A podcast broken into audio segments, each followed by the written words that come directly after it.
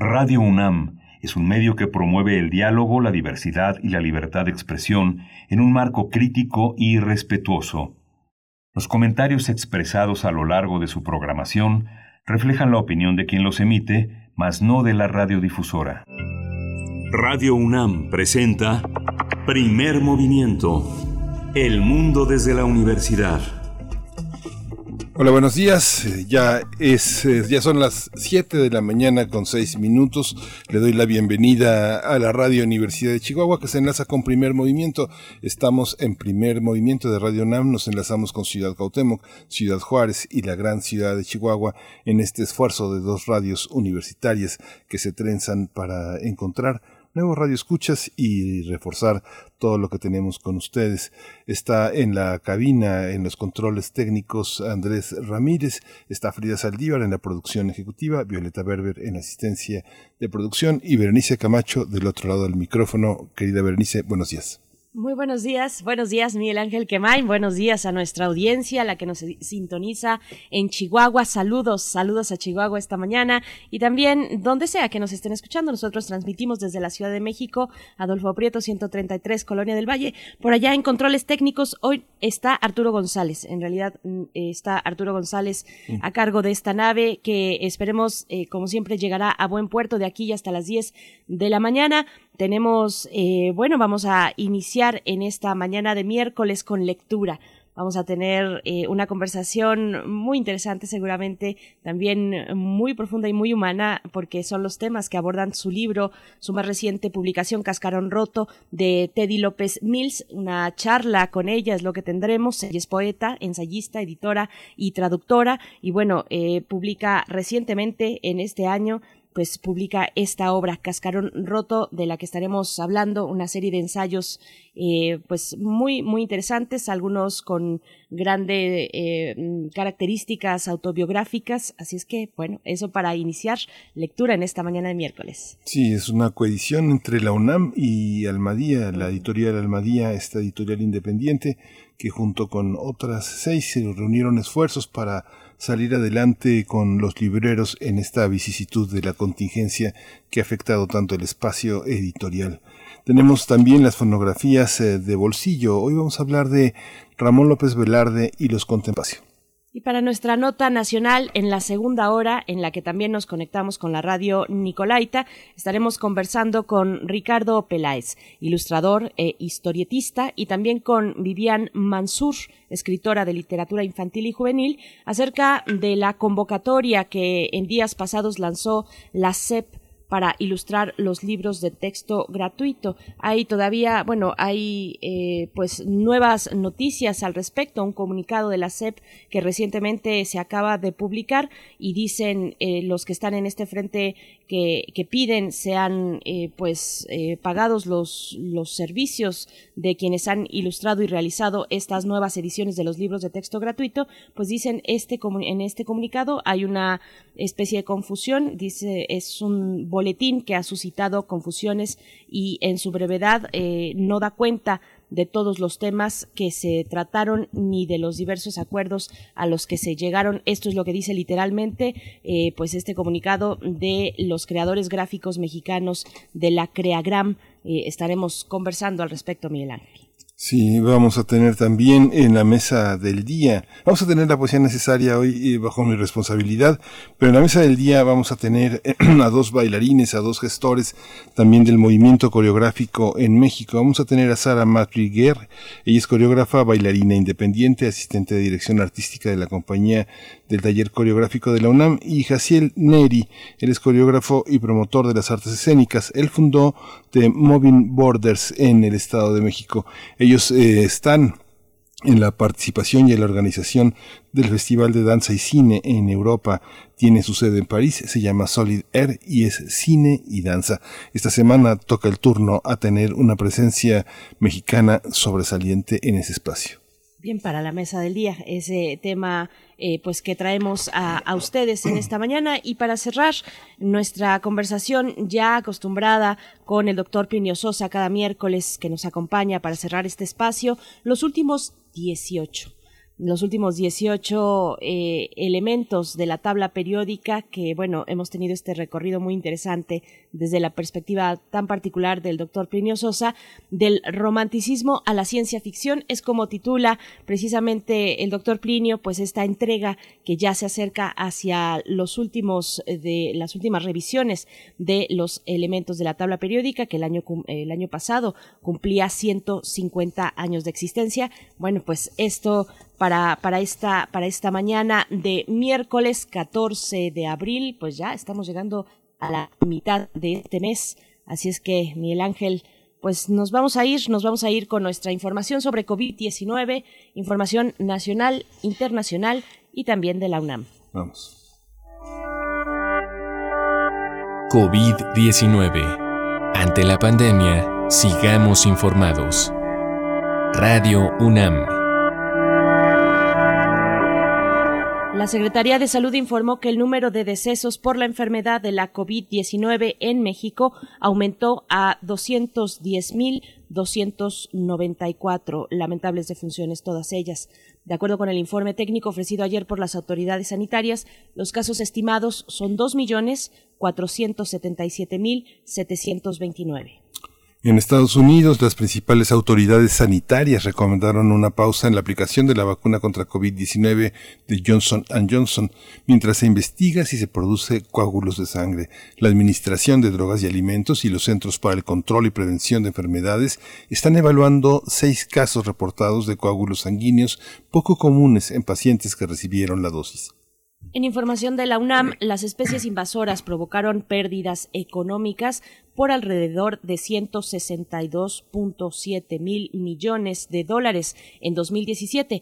Esto de acuerdo con un estudio internacional publicado en la revista Nature, en el que participa David Royce Pereda, académico de la Escuela Nacional de Estudios Superiores, la ENES de Mérida, en la UNAM, en Yucatán.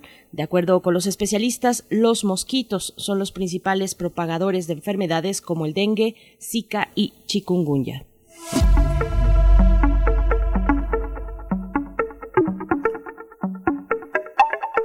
En el marco del ciclo de conversaciones Arte, Política y Contracultura, El Mundo Hoy, hoy se realizará la charla entre Geobrujas y Julianan Boudreau con el tema de Geografía y Feminismo. Así es, bueno, la transmisión en vivo de esta conversación estará disponible al mediodía de hoy por Facebook Live y YouTube también del Museo Universitario del Chopo y del canal, el canal de YouTube también de Cultura en Directo UNAM. No se pierdan una más de estas conversaciones que propone el Museo Universitario del Chopo, de las que hemos ya hablado y que ahora toca este turno que presenta a Geobrujas, este colectivo Geobrujas y Julian Baudreau eh, con el tema de geografía y feminismo. Así es que, bueno, ahí está, eh, recomendaciones para el día de hoy miércoles, Miguel Ángel. Sí, y vamos a ir con música. Hoy vamos a abrir el programa con canciones de la inocencia. Eh, vamos a escuchar Toma que Toma.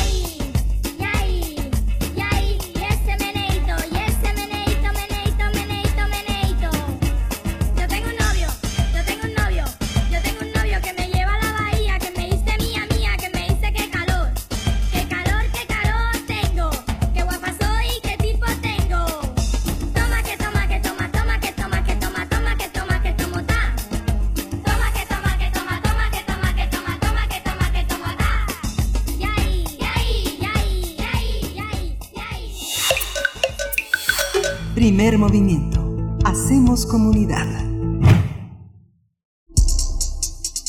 Miércoles de lectura. Existe el miedo a la muerte, a que alguien no regrese o que sea olvidado. Así lo plantea el escritor Teddy López Mills en su obra Cascarón Roto.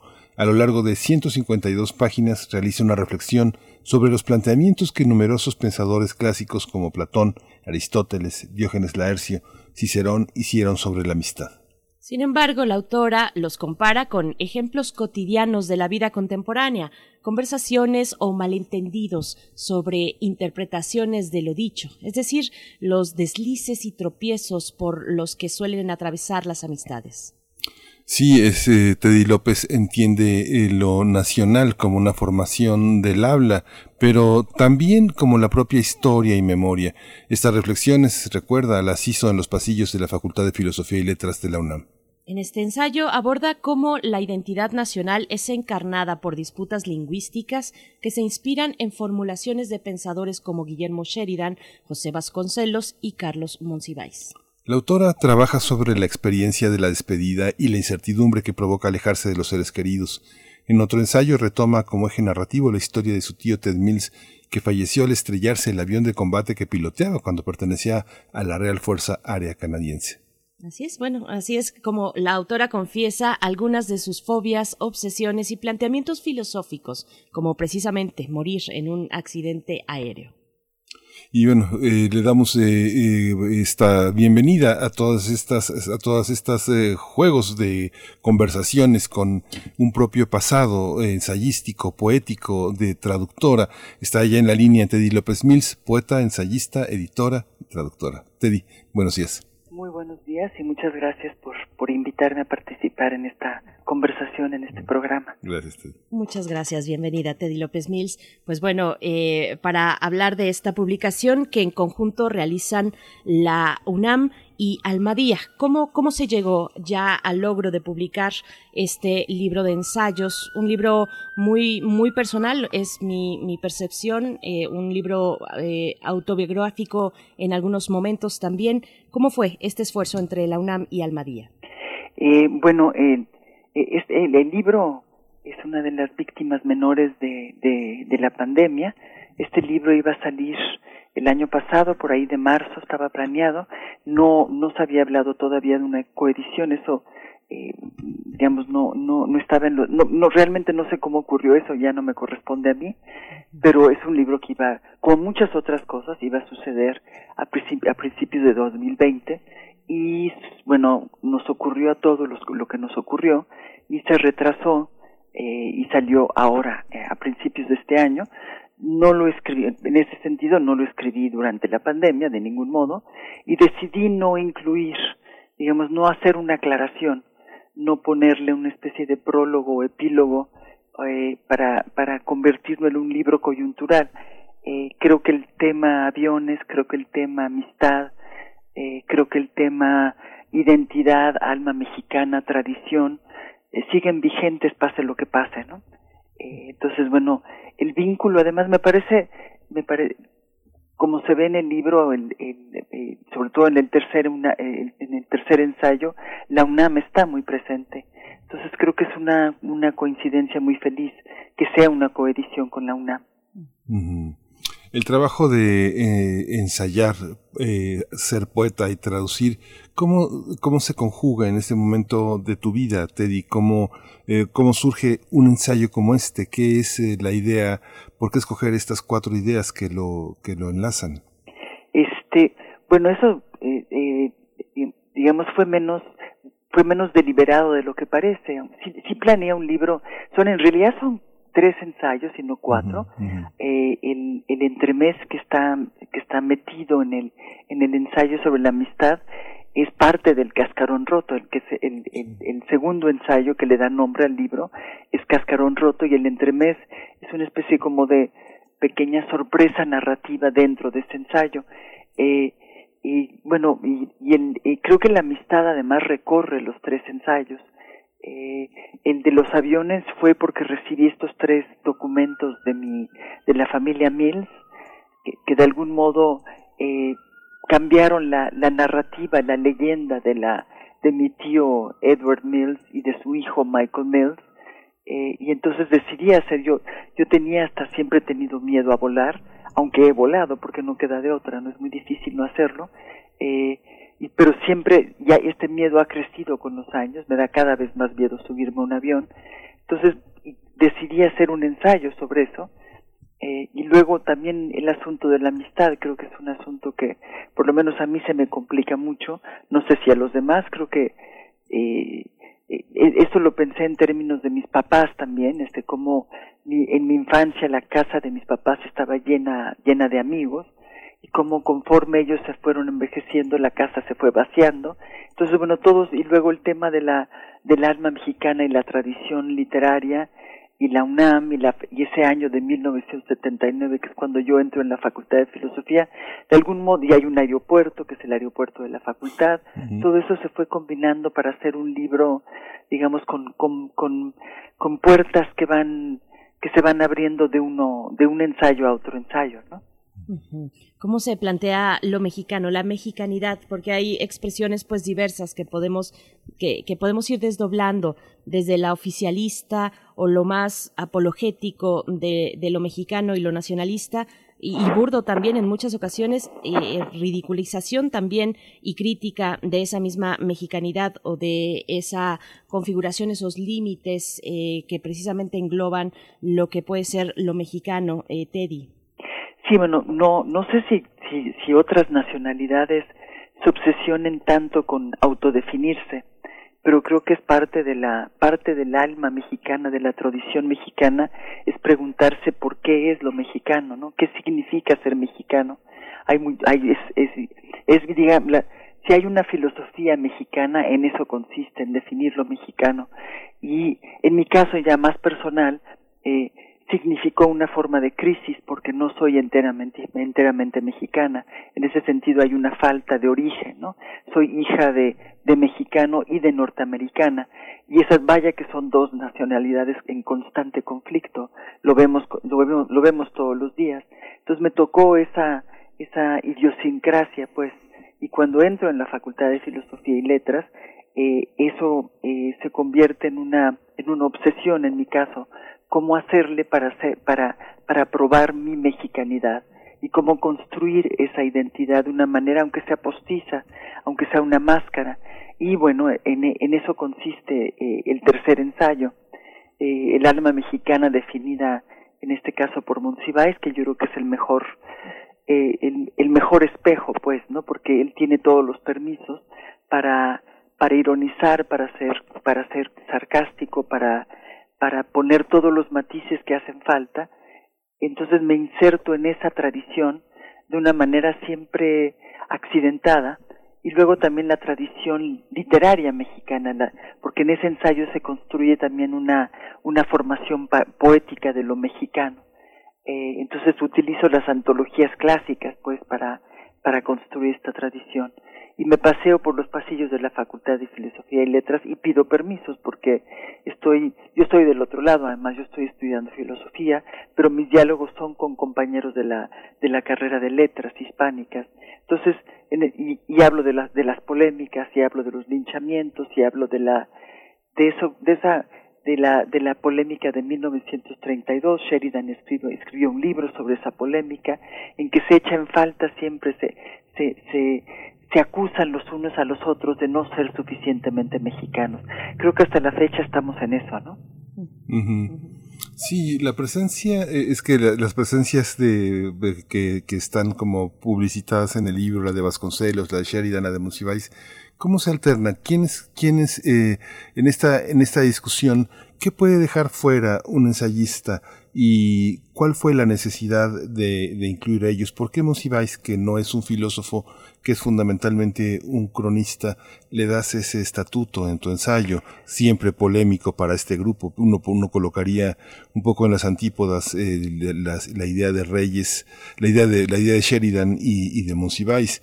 Ya a estas alturas, eh, un poco eh, Vasconcelos está ya bastante eh, bastante momificado y bastante desactualizado entre lo que lo que propone el país y lo que propone el mundo como universalidad, ¿no?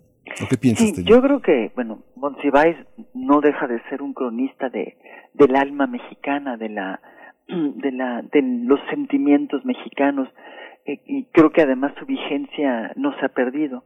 Lo mismo Vasconcelos, esta idea de, de una, de, los libros y de la, de la educación, de una, de una educación nacionalista, eh, de una de incluso de los artistas de la de los intelectuales que deben participar en la construcción de un alma nacional. Yo creo que eso no está lejos de la idea de la de las nuevas ideas de la 4T no eh, de las nuevas viejas ideas incluso. Yo creo que Vasconcelos sigue siendo una un centro digamos un centro de que genera utopías y también discusiones y, y yo no, no, lo, no lo descartaría nada como un ideólogo de la actualidad. Lo mismo Monsiváis. Eh, y bueno, la ironía, la ironía de Sheridan, la ironía de Monsiváis, yo creo que siguen siendo, eh, siguen siendo asideros y deben seguir siendo asideros. Eh, Sheridan sigue participando en esta discusión, ¿no? Eh, no me parece que eh, haya, digamos, que, que estemos en un territorio ya, digamos, eh, ¿cómo decirlo? Un, un territorio ya listo para, para, para, para cultivarlo de otra forma, pues, ¿no?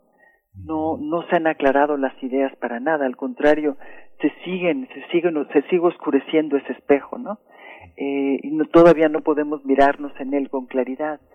Incluso yo creo que ahora se vuelve a, se vuelve a, a oscurecer de una manera muy radical, muy, muy tremenda, muy polarizada, y creo que esas discusiones, la discusión de 1932, pues se vuelve, se vuelve a, se vuelve a celebrar ahora, ¿no? y, y, y, no hay forma de que alguien tenga la razón. E incluso creo que nadie debe tenerla, ¿no?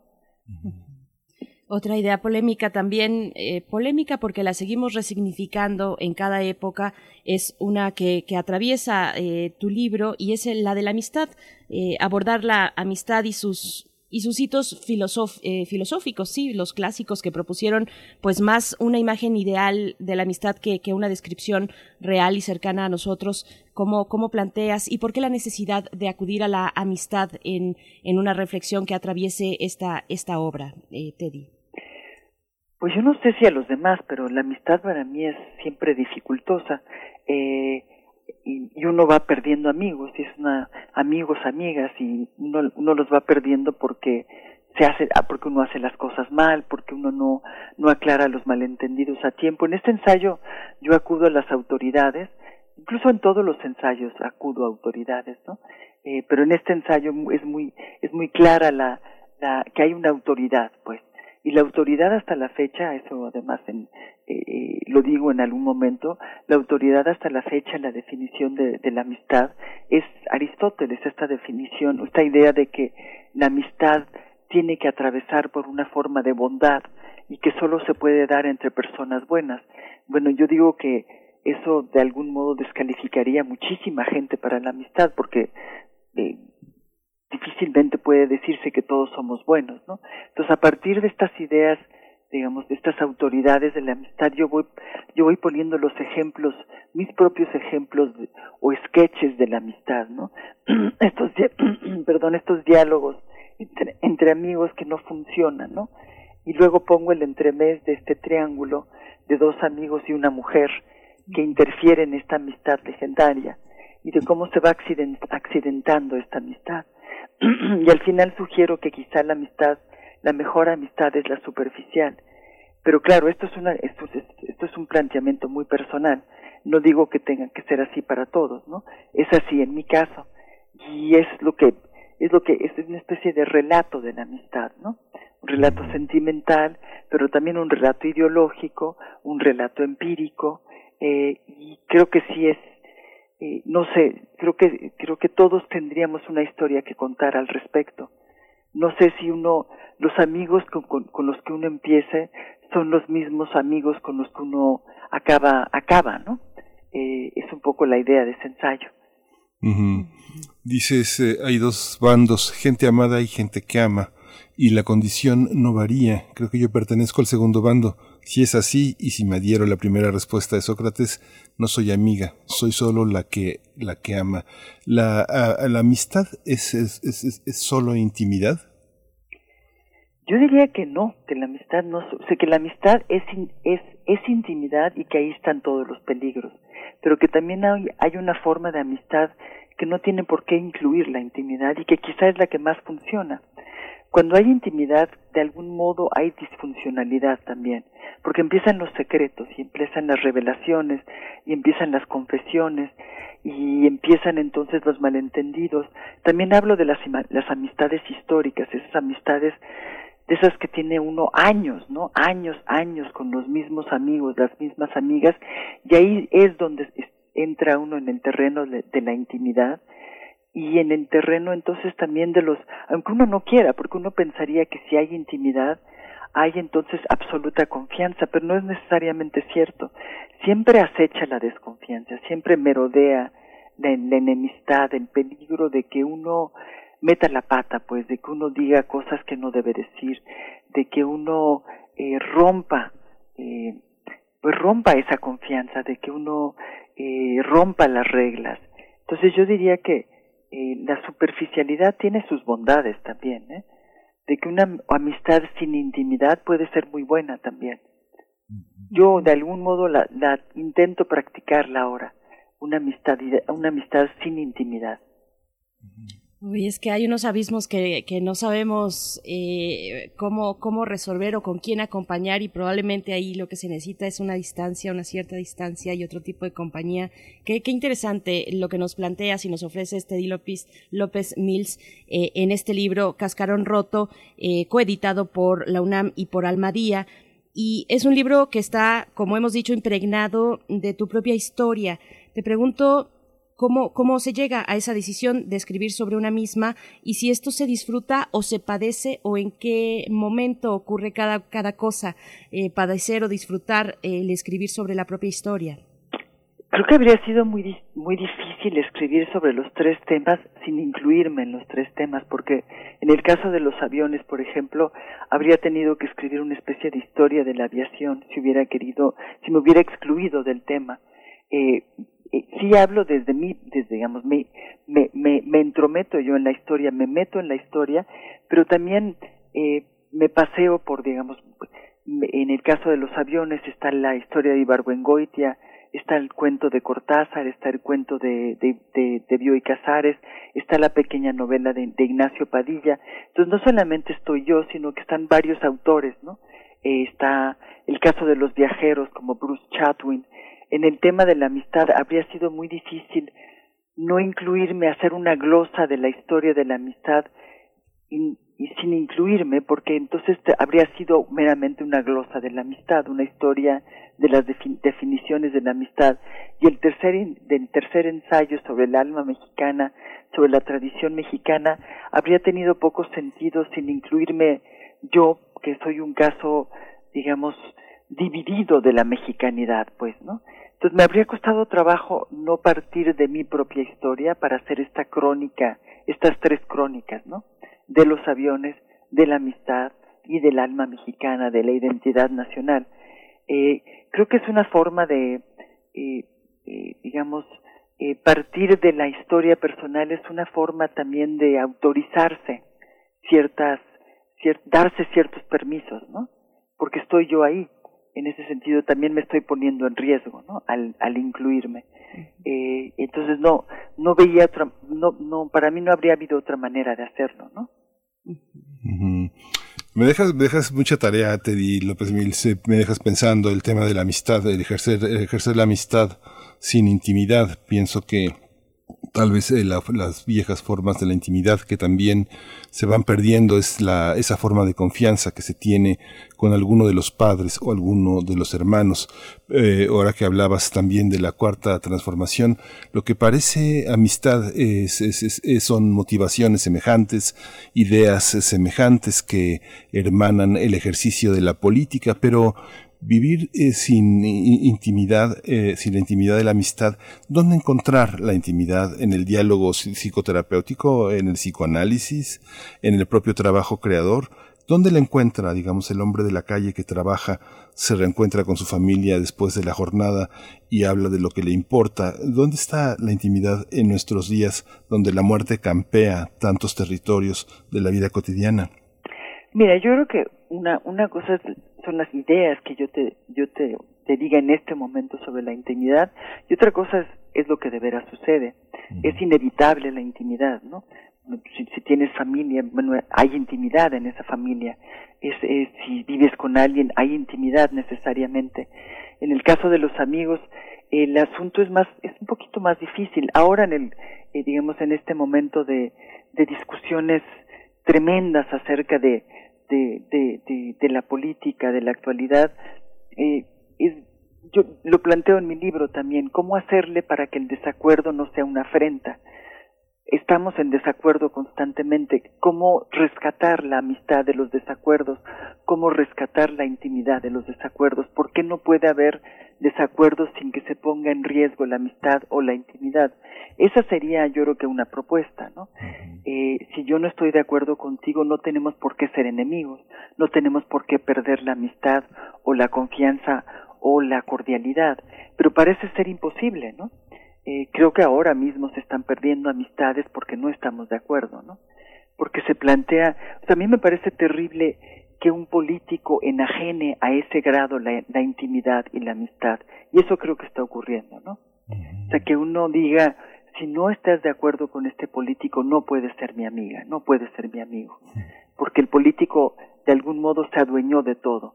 Yo creo que estamos en ese tipo de realidad, ¿no? Y hay que hay que defender esos espacios donde la política no no tiene toda la no, no domina absolutamente todo, ¿no? Me quedo pensando que eh, tal vez el desacuerdo es algo profundamente íntimo también, no sé si más íntimo que el acuerdo, que el estar de acuerdo, pero sí toca fibras que son muy profundas y muy sensibles cuando hay un desencuentro o un desacuerdo. Eh, se ha escrito mucho sobre, sobre justo el desacuerdo en la política y esta noción de los amigos y los enemigos y, es muy interesante la visión que nos, que nos compartes en esta obra y en esta charla también, Teddy López Mills. Te pregunto dónde, dónde se ubica, qué lugar habita esta publicación frente a otras publicaciones tuyas en el proceso creativo, frente a otras como lo que hicimos, eh, Muerte en la Rúa Augusta, Amigo del Perro Cojo. ¿Dónde está eh, Cascarón Roto? Bueno, para empezar eh, son tres ensayos que se, yo creo que se parecería, estaría más vinculado con el libro de las explicaciones, eh, aunque creo que aquí está muy, mucho más concentrado, eh, eh, están más concentrados los temas, ¿no? Creo que es un libro más, este, que, que, que, que, digamos, juega más con los sentimientos y menos con las, con las, este, ¿cómo decirlo? Es que creo que sí está inscrito en una, tengo otros dos libros de ensayo, uno sobre Mallarmé y otro sobre Rambaud, podrías decir que está en ese, en esa, en esa estela de libros, aunque aquí hay más, eh, hay menos miedo al, a los, a los, a lo sentimental, ¿no? Eh, creo que corro más riesgos en ese terreno. Y hay otro libro que se llama La invención de un diario, que es una especie de novela, novela en forma de diario, aunque también eh, tiene algo de ensayo. Eh, creo que está, eh, es muy difícil no ser la misma autora, ¿no? Y en ese sentido, bueno, siempre soy la misma persona, aunque aquí, no, la verdad no sé si te he respondido la pregunta, creo que me estoy repitiendo. no, no, sé, no. creo que sí, eh, no es poesía, aunque la, la, poesía está muy presente, ¿no? Sobre todo en el tercer ensayo. Esta, digamos que en esta pregunta que te hace Berenice, un poco se empieza a develar también un poco la, el mundo, no, no de las influencias, eh, tal vez sería un poco burdo hablar de las influencias, sino de las eh, convergencias. Ahora que recordaba el libro de las explicaciones, pensaba inevitablemente en esa estructura del título, pensar en Edmond Javés, en Roger Mounier, en este tipo de poetas ensayistas. ¿Cuál es tu tradición? ¿Dónde, ¿A dónde te asomas para ensayar de esta manera, eh, a veces aforística, eh, de una manera que, que, se narra, pero se, narran ideas? ¿Cuál es la tradición en la que te asomas? ¿Con quién dialogas? Eh, bueno, creo que en cada libro dialogo con los autores que, que cito en esos libros, ¿no? eh, sin duda el ensayo, yo creo que el ensayo ha sido personal desde que empezó. Eh, ya es un lugar común hablar de Montaigne, pero, pero yo no, yo reivindico los lugares comunes, ¿no? Lo hago en este libro también, ¿no? Creo que el ensayo siempre ha sido personal, bueno, al menos que sea un ensayo académico, entonces se plantea de otra manera, pero eh, eh, eh diálogo que, eh, que usted por ejemplo ahora estoy leyendo a Elías Canetti eh, su, sus memorias. También el ensayo es memorioso no eh, es autobiográfico en mi caso. Eh, siempre eh, siempre me coloco en el centro porque no tengo otra cosa no, hago en el libro de Malarmé incluso ahí es un ensayo donde también ejerzo una forma de, autobiografía, porque las lecturas son una forma de autobiografía. Entonces, bueno, siempre hay, que cada año tiene sus autores, en este año también está Anne Carson, también está Octavio Paz, este, ahora estoy releyendo, estoy releyendo, eh, siempre estoy leyendo a Pacheco también, que es otra forma de ensayo. Eh, bueno, siempre son, en cada libro hay, hay distintos, Brodsky, este, estoy ahorita en mi, en mi estudio, entonces estoy incluso buscando desesperadamente nombres de autores para impresionarte, no debería hacerlo, eh, siempre hay este, que, eh, hay, hay, hay un poco de todo, ¿no? En cada libro. Eh, mis influencias son todos los libros que he leído, cada libro que estoy leyendo, ahorita estoy leyendo una novela que no había leído, que tendría que haber leído antes, que se llama Middlemarch, de la, de la escritora inglesa George Eliot, y ahora también es una influencia. Eh, estoy leyendo eh, a Gerardo, releyendo a Gerardo Denis, que también es una influencia, Los, el, el libro Picos Pardos de Gerardo Denis. Estoy leyendo, releyendo a López Velarde porque estoy escribiendo un texto sobre hormigas, entonces estoy leyendo el poema Hormigas de López Velarde, que también es una influencia. Cada cosa que yo yo sí soy de algún modo este eh, eh, pepenadora a la hora de leer. Entonces agarro de todo, ¿eh? Cada libro que leo, que leo, que leo y que me gusta es una influencia inmediata, ¿eh? Lo uso de manera inmediata. Y en ese sentido, eh, pues este pues estoy usando a todos los autores que leo sin sin el menor temor a que me contaminan al contrario busco que me contaminen. Eh, y eh, pues estos son estos autores que, que, que, acabo de citar pues son mis influencias inmediatas. Siempre hay influencias inmediatas. Y luego están las que ya estaban no en la memoria. Y así trabajo pues y así leo eh, Teddy, mm, ya nos acercamos al último momento de esta charla con muy pocos minutos, pero no quiero dejar fuera a las preguntas de la audiencia porque pues este es un espacio expandido que, intenta ser comunidad y te pregunta por acá, aunque ya habíamos tocado el tema y es un tema central y fundamental, pero tal vez un poco para cerrar, responder a esta pregunta que hace Link Min en, en Twitter. Dice, ¿a qué se refiere con intimidad en la amistad? Si pudiera cerrar un poco con esa reflexión y pues eh, por supuesto te agradecemos esta charla que hemos disfrutado tanto esta mañana de miércoles, eh, Teddy. Eh, bueno, me refiero a la intimidad en la amistad, es ese momento perfecto en que puedes contarle a una amiga, a un amigo, las cosas, las cosas que no le contarías a nadie más. Es el lugar donde te sientes absolutamente a tus anchas. Cuando estás con alguien te sientes absolutamente a tus anchas, sabes que puedes decir cualquier cosa y no va a pasar absolutamente nada, no va a tener consecuencias negativas.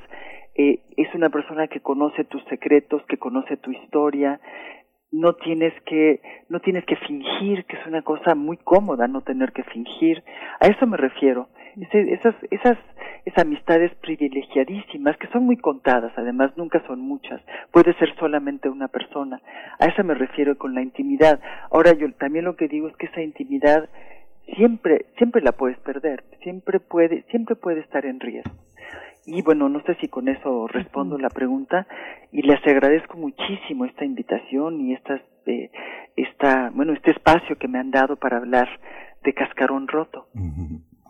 Muchas gracias, Teddy López Mills. Fíjate que leía, eh, uno, uno, este, uno inevitablemente visita eh, eh, espacios como Facebook, como esas redes sociales, y justamente leía todo lo contrario, lo que dices de una, de una, de una, de una colega, de una mujer muy conocida que es Malva Flores. en un cambio de casa parece que ella lo que hacía era abominar las viejas lecturas, es decir, ¿quién pensó que José, eh, que, García Ponce era interesante o que Salvador Elizondo?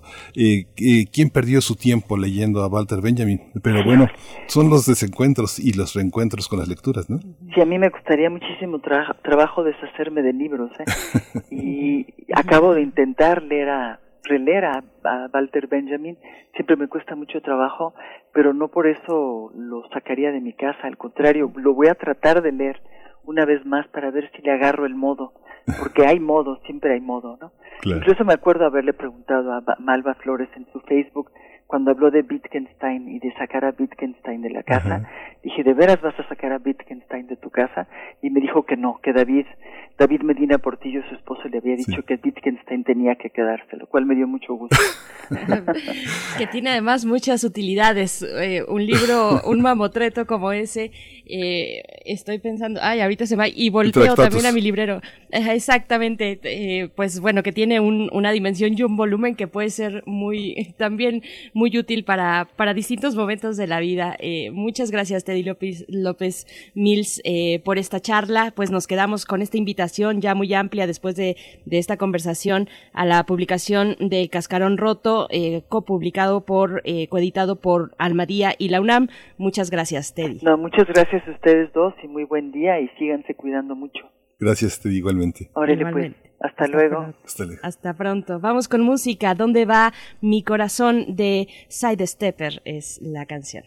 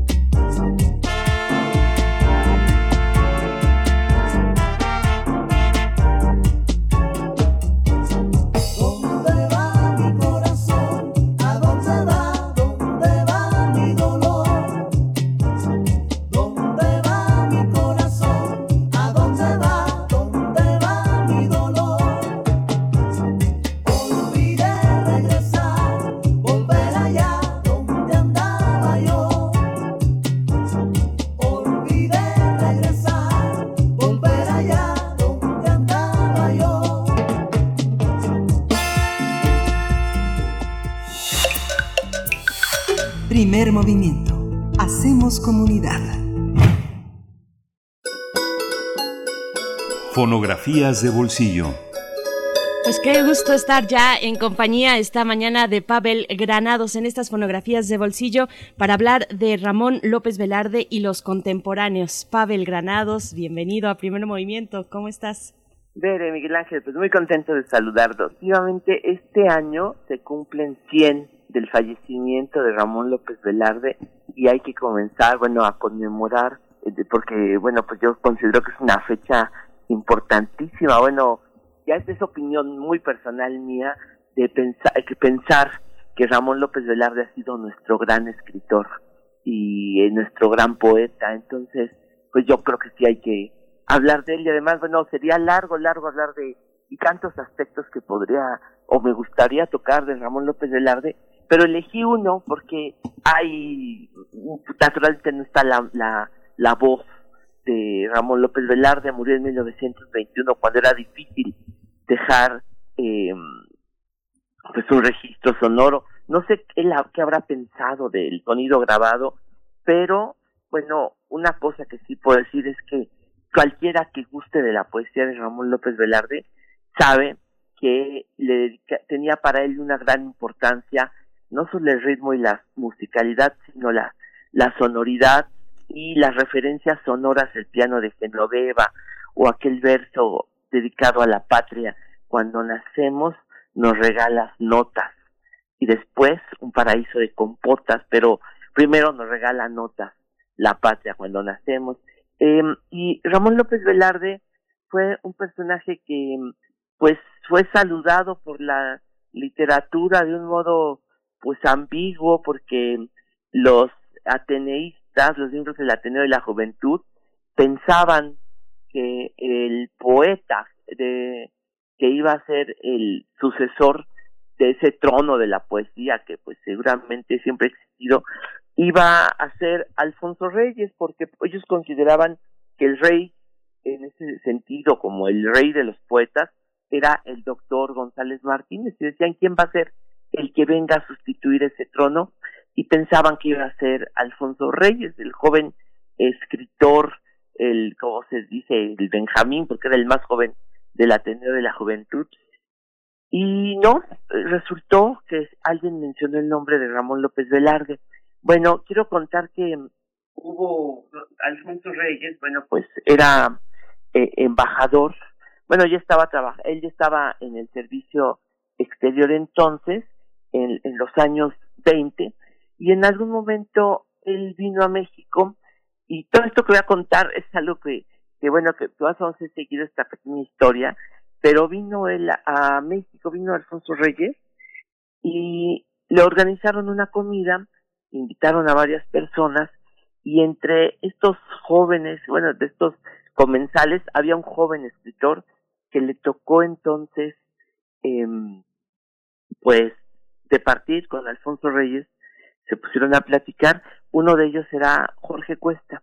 Entonces allá más o menos 1924 quizá, Jorge Cuesta platicó en una comida con don Alfonso.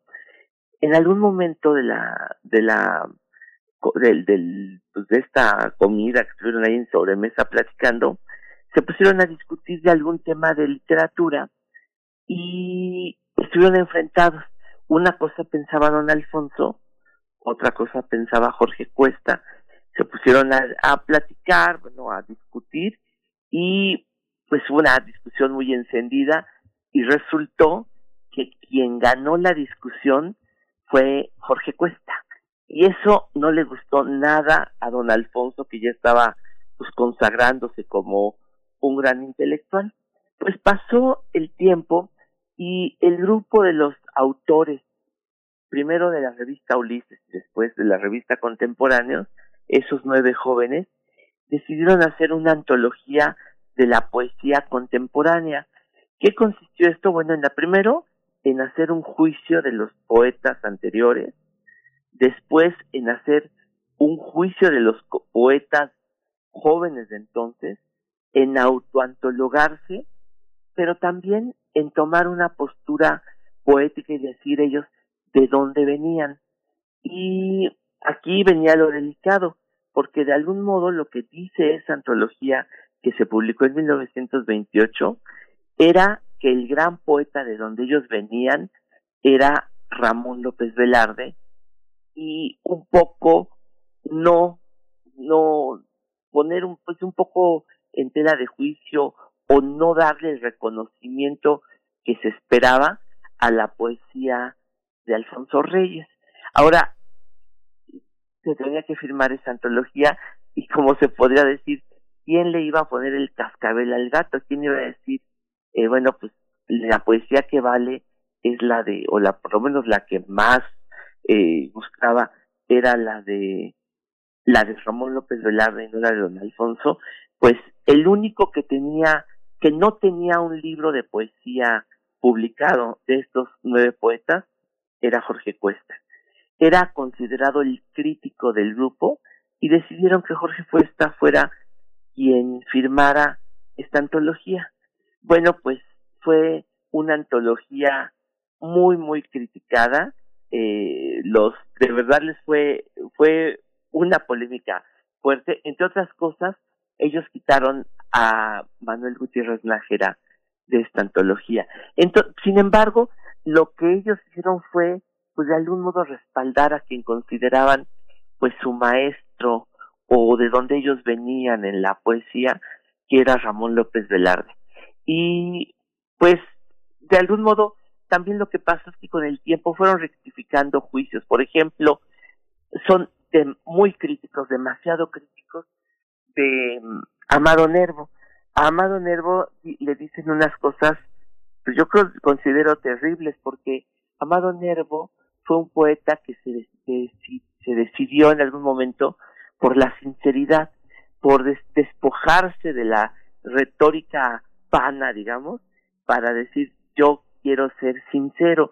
Y el, la presentación en torno a Amado Nervo, pues es terrible porque dicen Amado Nervo, pues es un hombre que se ha desnudado poéticamente y cuando se termina de desnudar, pues como que nos da un poco de pena ajena verlo desnudo. Eso es más o menos lo que dicen en este comentario en la antología de la poesía contemporánea.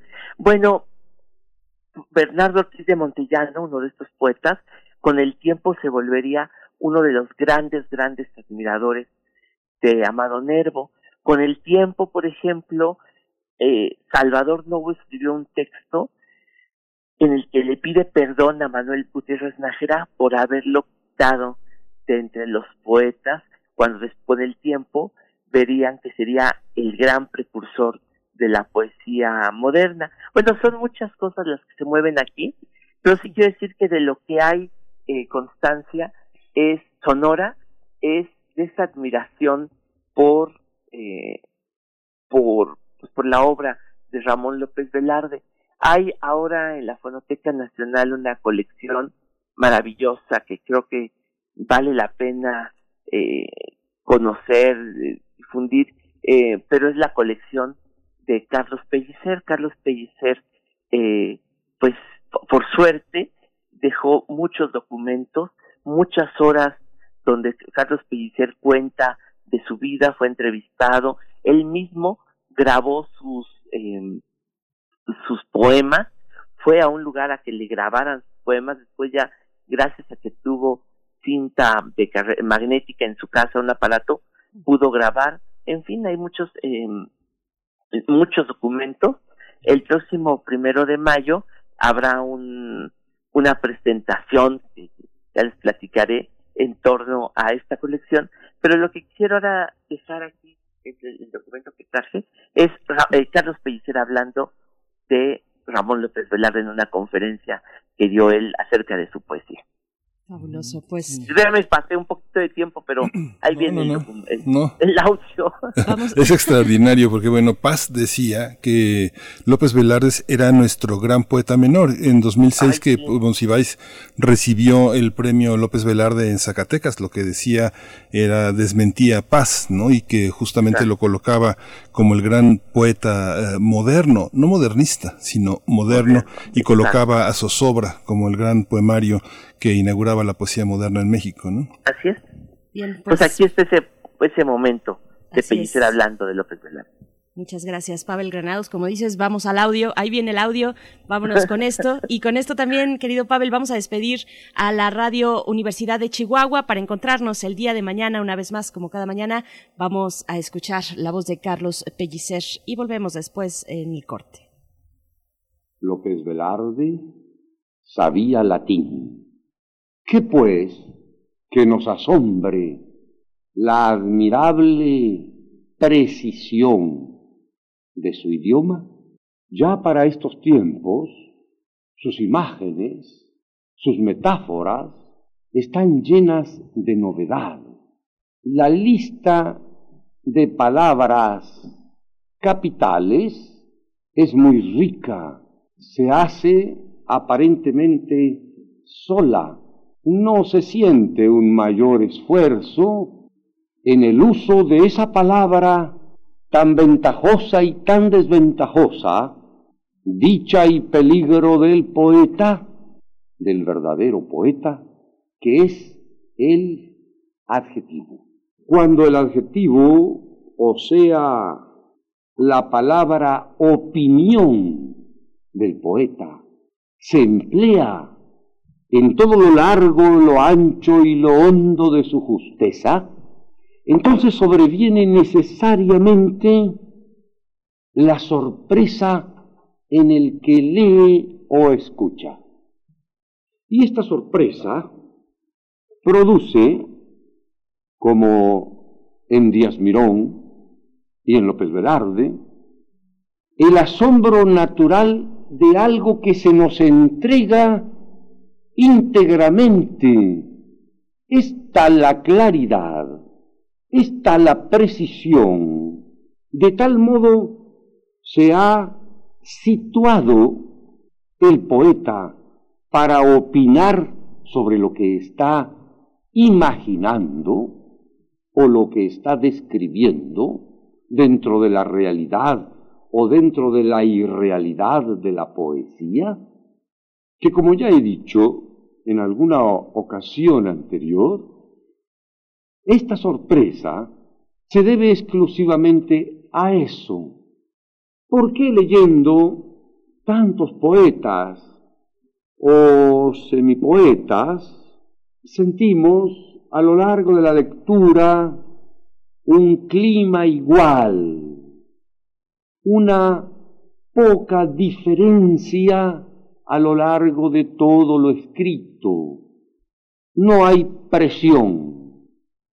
La caldera no ha llegado a la presión necesaria para entregarnos a través del adjetivo, fundamentalmente del adjetivo, esta verdad, estas verdades, que son las verdades del poeta, pero que cuando nosotros lo releemos, encontramos que esa verdad del poeta es por obra de él también nuestra verdad. Síguenos en redes sociales. Encuéntranos en Facebook como Primer Movimiento y en Twitter como arroba PMovimiento. Hagamos comunidad.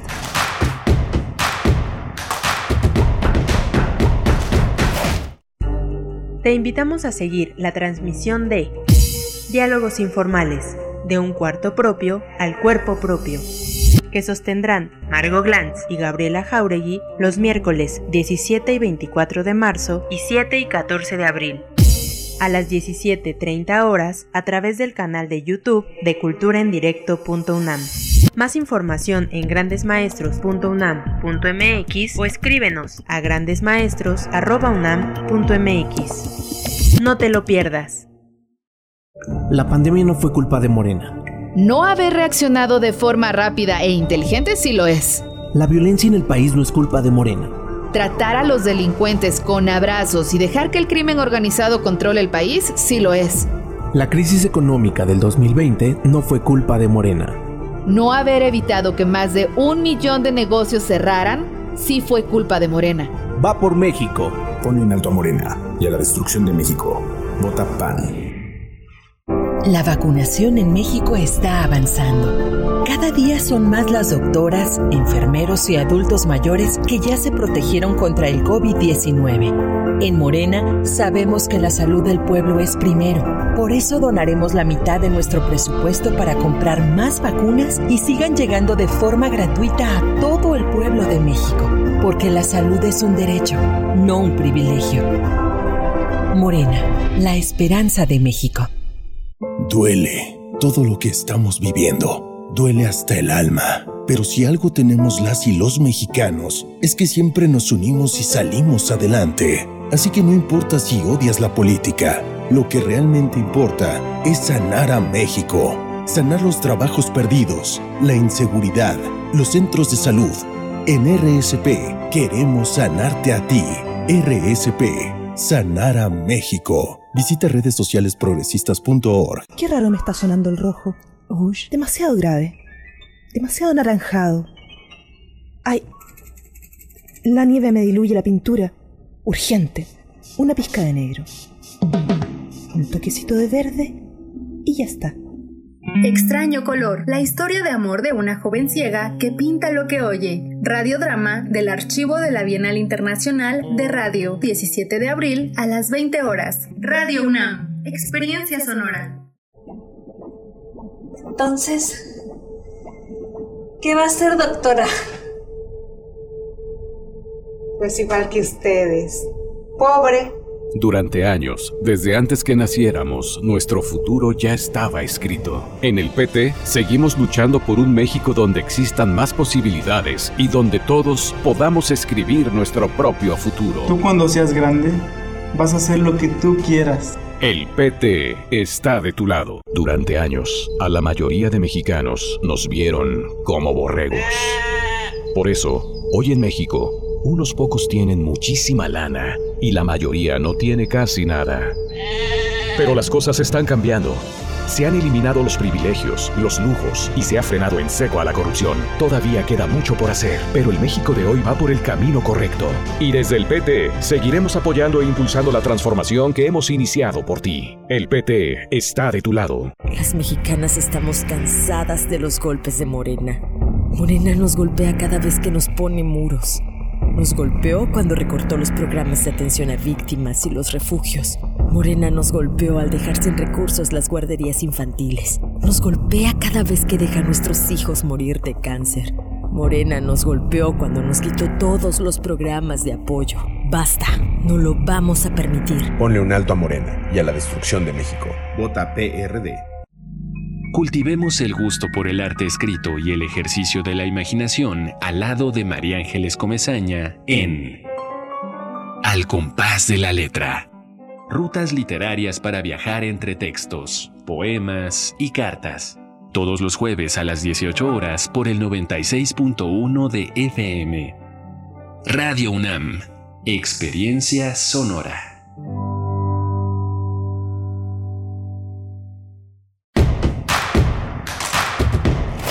Queremos escucharte. Llámanos al 55 36 43 39 y al 55 36 89 89. Primer movimiento. Hacemos comunidad.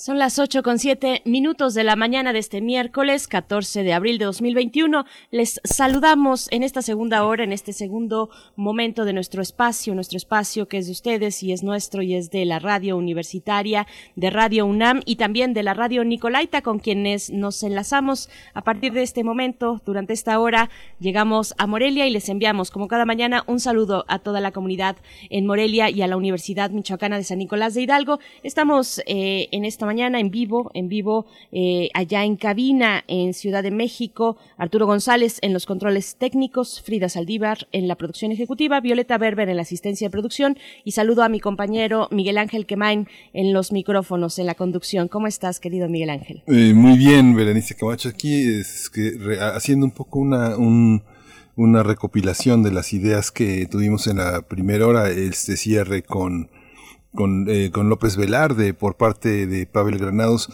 muy interesante. Siempre nos falta tiempo, siempre quedan, eh, siempre quedan sobre la mesa muchas cosas que, tratar y justamente López Velarde es una de las, una de las cosas que, uno de los temas eh, inagotables. Eh, murió en la Ciudad de México hace 100 años, en 1921, un 19 de junio, y bueno, sí fue una presencia una presencia muy, muy compleja, muy polémica en la, en la poesía mexicana. A veces eh, este gran poeta, gran, pero verdaderamente gran, Papás decía, dígame, dígame quién ha escrito más páginas sobre México que yo. Y, y sí, era difícil encontrar alguien que hubiera escrito más páginas sobre México que él. Alfonso Reyes escribió muchas, pero Paz realmente lo superó en, en mucho, pero a veces esta tacañería del gran poeta Paz ah, de calificar a, también a Villaurrutia como un poeta menor y a López Velarde como un poeta menor. Y había un poco de esta de este deseo de ser eh, él escribió un libro que se llama Javier Villorrutia en, presencia y en obra que publicó el Fondo de Cultura Económica un libro fundamental en la historia de la poesía mexicana pero le, quita muchos méritos a, a y Paz lo mismo hizo con López Velarde, que Monsiváis lo reivindicó y que la Universidad Veracruzana publicó un gran libro sobre eh, un gran libro, una gran edición de zozobra, que es la edición eh, más importante para Monsiváis de López Velarde. Es un poemario verdaderamente impresionante. Pero bueno, ya nos tocará tocarlo. Vicente Quirarte ha sido uno de los grandes lectores y lo ha leído desde un oficio de poeta y de crítico verdaderamente interesante. Yo creo que es una de las lecturas más fascinantes de López Velarde con la que contamos.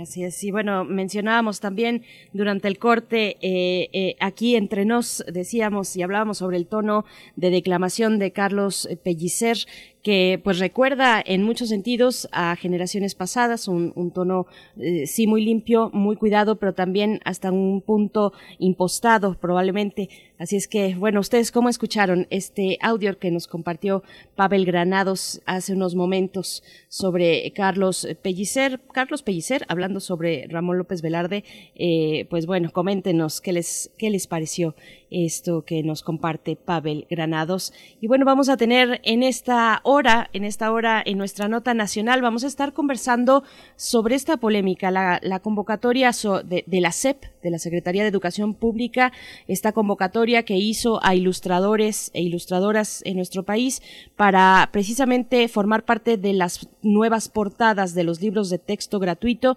para el siguiente ciclo escolar, para ilustrar estas portadas. Así es que vamos a conversar sobre esto. Es un tema que continúa, que está abierto, que está en debate y que está en ajustes entre la autoridad y los, y los ilustradores, los prestadores, en ese caso de ese servicio para ilustrar los libros de texto. Vamos a conversar con Ricardo Peláez, ilustrador e historietista, y también con Vivian Mansur, escritora de literatura infantil y juvenil en este espacio de la Nota Nacional. Bueno, va a ser una eh, eh, charla amplia a la que le dedicamos un espacio importante para hablar de esta cuestión, Miguel Ángel. Sí, va a ser, va a ser interesante. contamos con, con, dos eh, voces eh, interesantes frente a un tema que es complejo, muy complejo, el tema de los libros de texto escolares, que bueno, estas, eh, este movimiento que está, que forma parte Ricardo Peláez, de entrada lo que coloca como antecedentes es el libro de texto escolar es un negocio enorme y seguro para las editoriales. Es un tema, es todo un tema político muy importante, es un poco como el de la publicidad para los periódicos. El libro de texto escolar es un negocio enorme para las editoriales. Bien, pues vamos, vamos ya sin más, que ya están nuestros invitados en la línea esta mañana para nuestra nota nacional. Primer movimiento. Hacemos comunidad. Nota Nacional. La convocatoria que lanzó la Secretaría de Educación Pública para el rediseño de los libros de texto gratuito causó debate para el gremio, en el gremio conformado por artistas visuales. La invitación planteó rediseñar las portadas e ilustraciones de los libros de texto gratuitos de primaria para el próximo ciclo escolar. Una de las bases aclaraba que de ser seleccionada la ilustración, el artista visual recibiría como premio una constancia con, valor curricular, así como un ejemplar del libro donde aparezca la obra del artista, pero sin remuneración económica. El 26 de marzo, la Asociación Mexicana de Ilustradores emitió un posicionamiento donde expresa que dicha convocatoria revela una actitud que impacta a un gremio con dificultades laborales. Expresaron que su labor como profesionales de la ilustración ayuda a desarrollar estímulos visuales que intervienen en el proceso educativo de millones de niños y niñas en este país. En la misiva invitaban a las autoridades para entablar un diálogo abierto y solicitaban que ningún colega participara en la convocatoria para no demeritar el trabajo del gremio. Vamos a conversar sobre la convocatoria de la CEP para elaborar los libros de texto y las protestas de los ilustradores. Hoy está con nosotros en la línea Ricardo Peláez, un viejo amigo de primer movimiento, un hombre que ha colaborado muchísimo con nosotros. Él es ilustrador e historietista. Eh, Ricardo Peláez, bienvenido, gracias por estar nuevamente aquí. Hola, ¿qué tal? Muy buenos días, Miguel Ángel Berenice. Gracias, Ricardo Peláez. Bienvenido. Y bueno, por mi parte, yo presento y doy la bienvenida esta mañana a Vivian Mansur. Ella es escritora de literatura, literatura infantil y juvenil y también nos acompaña en esta, en esta charla. Vivian Mansur, bienvenida. Muchas gracias, Berenice. Estoy muy contenta por esta oportunidad. Gracias, al contrario. Gracias a los dos. Eh, el texto que, que, tenemos como parte de lo que enviaron a la maestra Delfina Gómez Álvarez, la secretaria de Educación Pública, y a Max Arriaga Navarro, director general de materiales educativos de la CEP, de pronto es, es eh, un texto verdaderamente incendiario. El, el gobierno de México, el gobierno que encabeza Andrés Manuel López Obrador, no ha entrado en este territorio de poner en cuestión eh, de una manera tan profunda un, territorio que pues todos callan, todos callan porque a todos les conviene, Ricardo Peláez. Un poco, ¿nos puedes poner en antecedentes de qué significa cobrar o no cobrar y lo que significan los libros de texto en el contexto presupuestal de la vida editorial mexicana? Bien, eh, pues la, la convocatoria reveló un asunto que, bueno, evidentemente el gobierno tomó por los cuernos para poder encarar, y es que los libros de texto gratuito eh, fueron convirtiéndose en un estorbo para la para el proceso de privatización que finalmente sufrió la educación en nuestro país.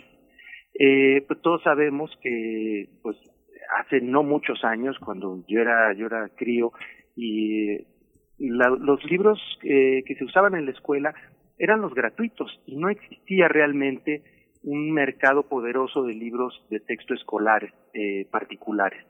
Porque el, porcentaje que de educandos que se que los usarían pues no eran significativos. Pero conforme la escuela pública fue desmantelándose y fue convirtiéndose cada vez más importante la escuela privada pues los libros que se usaban allí eh, se convirtieron en una posibilidad enorme de negocios entonces hoy por hoy la la lucha encarnizada entre las editoriales por cabildear en las escuelas privadas para que se les compren sus libros y no los de otras editoriales, que incluso a eso se suma también su plan lector, que es por lo general así como le llaman, a todo el paquete de libros de literatura que van a que van a leerse a lo largo del año, ¿no?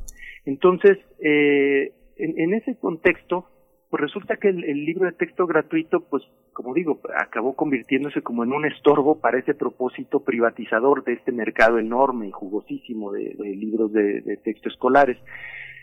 Y entonces, eh, pues el proceso ya de hacer esos libros eh, de texto gratuitos, históricamente era una labor del Estado, es una tarea del Estado, ¿no? Eh, que se hacía en parte con personal interno y en parte con, con contratación de servicios de eh, especializados como el de los ilustradores específicamente.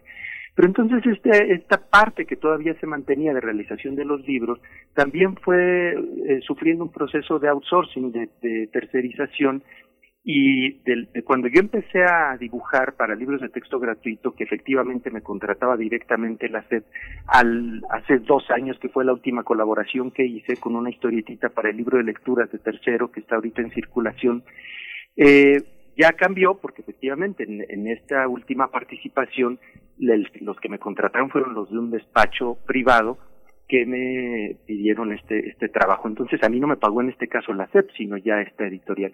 Y en ese contexto entonces surge esta convocatoria que tiene la finalidad de retomar esta tarea, ¿no? Y entonces el Estado dice, bueno, pues estos libros los debe de hacer el Estado, ¿no?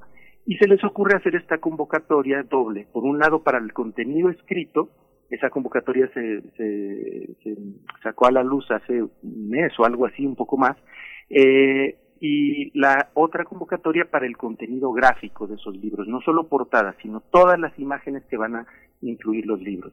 La convocatoria para los contenidos escritos se dirigió a un amplio espectro de, de pedagogos, maestros, o sea, la idea era abrir para que muchas personas de diferentes disciplinas pudieran escribir partes, fragmentos de los libros de, nuevos de texto.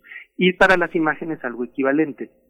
Ampliar el espectro no solo a los ilustradores especializados que veníamos trabajando en esta, en esta tarea, sino otros posibles artesanos, fotógrafos, escultores, cualquier persona que con algún discurso visual alguna propuesta gráfica pudiera participar en este proceso. El, propósito y el contexto que estoy dando, pues dejan ver que en principio no está mal la tarea. El problema es que ya la convocatoria, en la, que compete específicamente a los, a los creadores visuales, pues tiene inconsistencias y tiene problemas, premisas valiosas como este de ampliar el espectro, pero la más grave de ellas es pues que a cambio de un trabajo que se va a demandar de que tenga calidad y pues un nivel importante de profesionalismo, aunque no lo elaboren profesionales, la exigencia va a ser de, de profesionalismo en esa tarea que no se remunere. Y ahí es donde explotó todo, porque como para un trabajo que vas a, primero ningún trabajo debe ser no remunerado, ¿no? Y luego un trabajo que va a demandar una calidad y un profesionalismo que no lo remuneres, pues es, un escándalo. Eh, Vivian, eh, Vivian Mansur, eh, la Secretaría de Educación Pública informó que llegó un acuerdo con los ilustradores de mantener una colaboración para continuar con los trabajos de rediseño de los libros de textos de texto gratuitos. ¿Es así? Em, bueno, yo, voy, yo voy a comentar un poco, eh, si me permites, Miguel Ángel, Istere y Ricardo, todo desde mi punto de vista como escritora y la experiencia previa también que yo tuve alguna vez para eh, aportar unos cuentos para español de lectura del año sexto de cuarto grado. Fíjense que como bien dice Ricardo, eh, ha habido muchas modificaciones en la manera en la cual se contrataban para hacer estos, estos cuentitos, colaboraciones, narraciones, etcétera. Así se tocó, de acuerdo muy bien, el tema de la música. Entonces, la Secretaría de Educación Pública me contrató para hacer una pequeña narración justamente enfocada en el tema de la música y escribí un cuentito sobre una marista. Y recuerdo dos cosas, que se analizó con mucha detenimiento mi texto, se me hizo correcciones que me parecieron sensatas en aquel entonces, eh, y me ofrecieron un pago. Y también en ese momento me pareció un pago simbólico. No fue un pago muy, pues muy jugoso, pero yo entendí efectivamente, pues que era como está planteando la convocatoria, pues un honor y un privilegio llegar a tanta gente, porque es cierto que durante ahí mis, recorridos por distintas partes la gente había ya leído un cuentito y eso pues me daba mucho más orgullo y no importaba finalmente pues el pago que no había sido tan bueno. Pero había un pago, ¿sabes? Había un pago justo, austero quizá, pero había un pago. Entonces yo sí lo, eh, lo que quiero defender en el gremio de los ilustradores es que sí es importante que haya un pago. Austeridad no es lo mismo que gratuidad. Entendemos perfectamente que no tiene que haber un despilfarro, no tiene que haber un pago exorbitante, pues sí, en un contexto donde pues además la situación está muy complicada. Pero sí debe haber un pago justo, incluso simbólico, pues si me pongo a pensar que si no hay dinero para los libros de texto, con toda la importancia y la acción significativa que tienen para la educación, entonces, pues para qué se hay presupuesto, si es el proyecto yo creo más importante de la Secretaría de Educación Pública. Para seguir dando contexto, yo les pediría hablar, eh, antes de seguir con esta cuestión, digamos, muy puntual de polémica, donde eh, pues no hay pagos, donde además llaman eh, los, los creativos, llaman a las autoridades a sentarse en una mesa de diálogo, donde ya hay una serie de comunicados, de boletines de un lado y del otro, donde todavía no encuentran pues un eh, punto eh, pues ya claro y concreto de avance eh, sobre esta situación. Antes de eso, preguntarles cómo cómo ha cambiado, un poco más de, fondo respecto al contenido, a la forma en la que se están presentando estas nuevas propuestas para los libros de texto, cómo han cambiado, eh, Ricardo Peláez, y también para ti, Vivian Mansur, esta pregunta, eh, cómo han cambiado los contenidos, eh, lo que le importa a la Secretaría de Educación Pública ahora en este contexto de la cuarta transformación y con este nuevo gobierno, cómo han cambiado estos, estos textos, Ricardo. Bueno, yo entiendo que efectivamente, como se ha planteado eh, en, las reflexiones de los medios, eh, y como además lo plantea el propio gobierno, el libro de texto gratuito es una herramienta de, de uniformidad formativa, ¿no? Al ser un libro que además es básicamente único, digo básicamente porque hay a nivel estatal libros específicos para cada uno de los estados, pero el paquete de libros esencial de, la, de los años escolares, del, de primero a sexto, eh, son es el libro único. Y ahí hay un dilema aún no resuelto de lograr que un libro que finalmente va a ser idéntico para lo mismo para los de California Norte que para los de Campeche, Tabasco, Mérida, eh, como un libro verdaderamente recoja la diversidad cultural, eh, lingüística y demás que existe en el país, ¿no? Entonces, es una herramienta que finalmente va a uniformar, es una, es una herramienta pues hasta política de algún modo efectivamente para cada gobierno. Hay que recordar la polémica que se armó cuando en el sexenio de, de Salinas eh, se encargaron, precisamente, se encargaron unos libros que si mal no recuerdo, aquel paquete de libros lo había realizado como un despacho asociado a, una serie de, intelectuales, de los intelectuales orgánicos de aquella época que se decía, ¿no? Este, y esa, esa polémica que se causó por los, por los libros de texto en particular referían al asunto de la historia, que según eso, y según me parece recordar aquella eh, situación es que la, la historia la terminaba en el momento en el que había ganado la elección Salinas, ¿no? Entonces, como para toda la historia nos había, toda la historia de México había servido para llegar a este punto culminante del arribo de este presidente. Entonces, sí, efectivamente, el libro de texto, y ah, bueno, aquellos libros tuvieron un escándalo y se mandó a hacer un nuevo paquete, eh, también fue un relajo. A mí me tocó participar en los libros de historia que reemplazarían aquellos, y el de cuarto y sexto, a pesar de que se premiaron las propuestas, nunca salieron porque el dilema entre la propuesta ganadora y la SED nunca se resolvió y esos libros jamás salieron. En fin, entonces, efectivamente el libro de texto gratuito es una herramienta, una herramienta de Estado. Se supone que en principio tiene que tener los nobles fines de formar educativamente en un sentido de identidad y de, integración nacional. Pero pues hay que ver efectivamente qué plantea como planes de estudio y a qué se refiere en lo específico este gobierno cuando habla del, tipo de libros que quiere hacer. O sea, uno puede eh, acompañar la, la, idea de que se reformulen, se actualicen, cumplan el propósito que deben de cumplir, pero eso en la práctica ya específicamente qué significa, eso le corresponde al, al, Estado mediante la SEP definirle.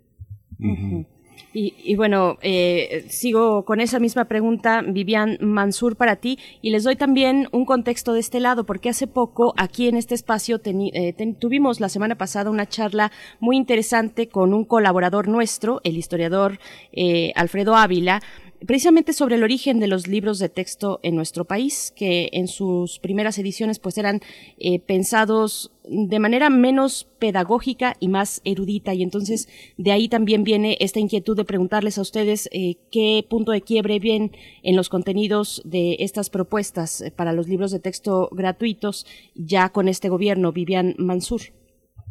Bueno, yo, por ejemplo, me parece que además de la, efectivamente, la histórica, la parte pedagógica y gusta mucho la parte luz los, de los libros de texto. Me parece muy importante que los niños tengan acceso, dependientemente de la cuestión histórica, eh, pedagógica, política, pues unos libros que tengan una propuesta estética y lúdica.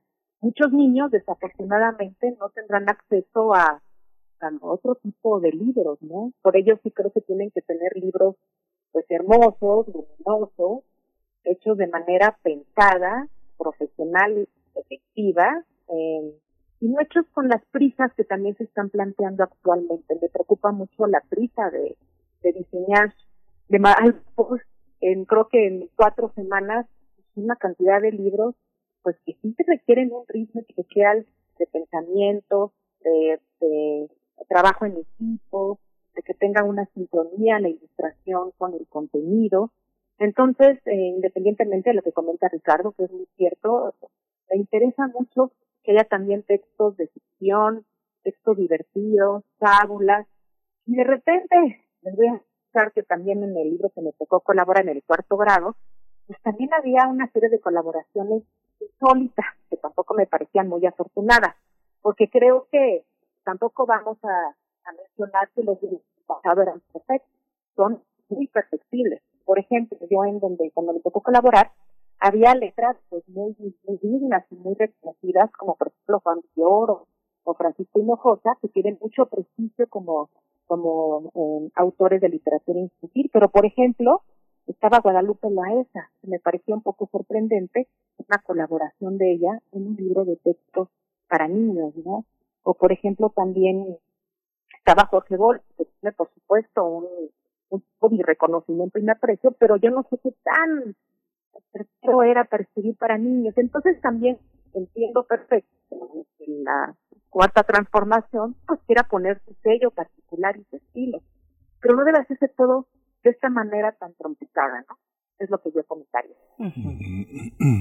Bueno, es muy interesante. Eh, eh, ahí, me llama la atención, Ricardo Peláez, eh, ya que, digamos, se habla de de los pesos y de los costos y del dinero que implica para los ilustradores.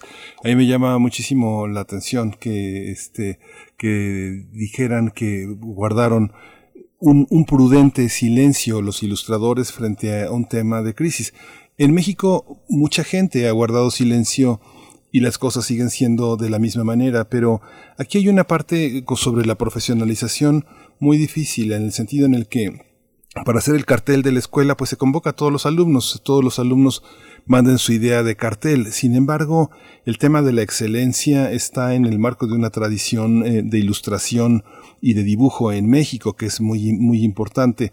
mencionaba Vivian que a veces las cosas se hacen por tener el privilegio de de estar frente a muchas gentes, cuando el privilegio de los niños sería contar con unos ilustradores que, que, son ejemplares y no el ilustrador tener la facultad de contar. Aquí está esta ecuación, Ricardo, ¿A qué, a, qué, a qué, llegaron? ¿A qué llegaron?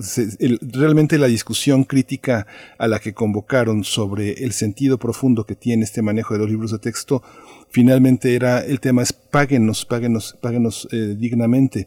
¿Por qué se queda ahí solo la discusión? ¿Hay oportunidad de que la, eh, la discusión se enriquezca más?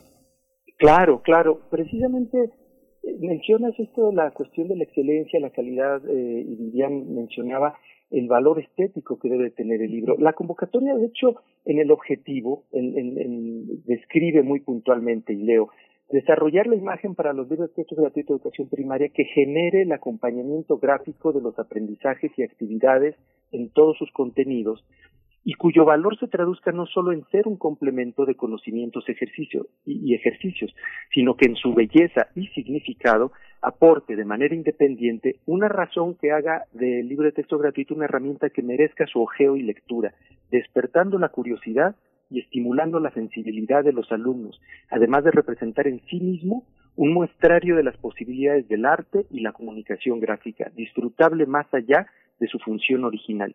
Con eso abre la convocatoria. Pues uno no puede más que estar de acuerdo en ese planteamiento, ¿no?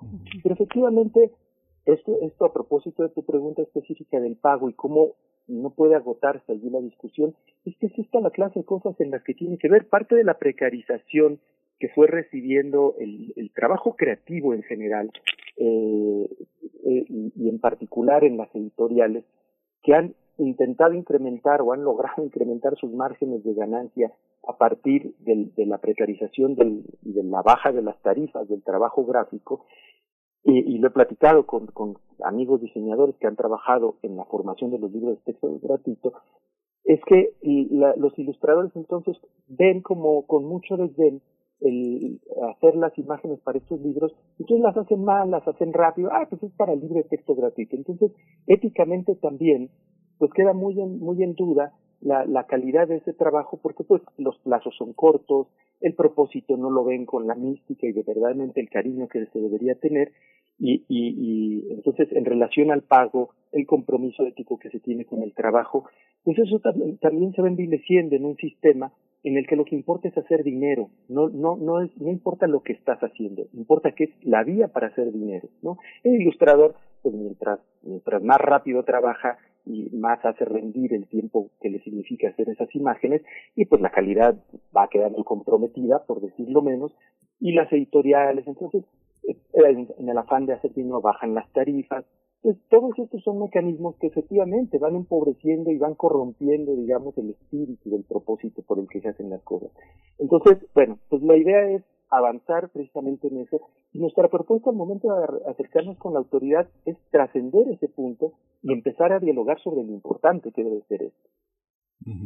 Hay una parte de que, en, que la, la visión también de lo que ha puesto en cuestión la cuarta transformación ha sido un poco relativizar y poner en, y, poner en cuestión el pasado. Ah, ahora que me, me, me, llama la atención el comentario de Vivian Mansur, porque detrás de ese comentario hay, eh, en, relación a quienes deben estar y quienes eh, nos sorprende que estén en el término de autores literarios, hay, hay, una, hay una parte en la que eh, hay, unos, hay unos escritores que han conectado con el alma de los lectores y se refleja en la venta de sus libros, infantiles o para adultos.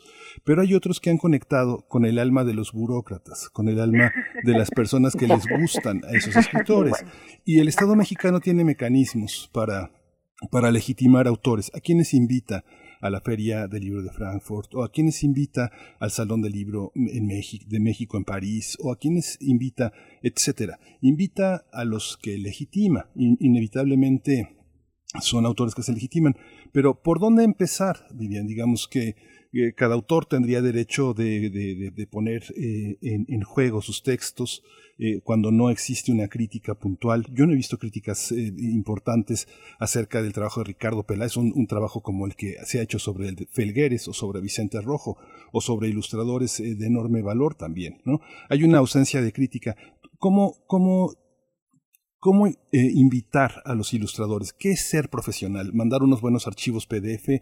¿Manejar curvas? Este, ¿Qué es lo que da esa autoridad para que unos ilustradores reclamen su derecho de estar ahí? Este, Fíjate que tienes, estás tocando un punto también muy interesante, Miguel Ángel, que es sobre justamente las críticas o las reseñas sobre el trabajo de literatura infantil y juvenil y por supuesto de la ilustración infantil y juvenil.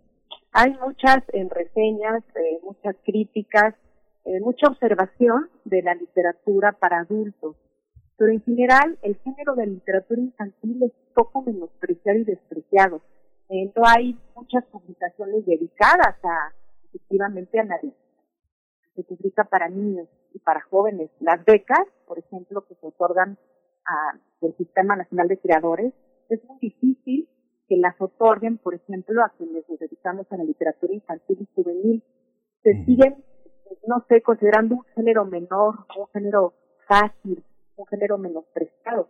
Y tienes un punto, debería haber eh, una observación mucho más precisa de los contenidos de los libros de texto gratuitos, que son, como he, dicho en repetidas ocasiones, muy significativos para la memoria emocional y sensitiva de los niños, independientemente de lo pedagógico.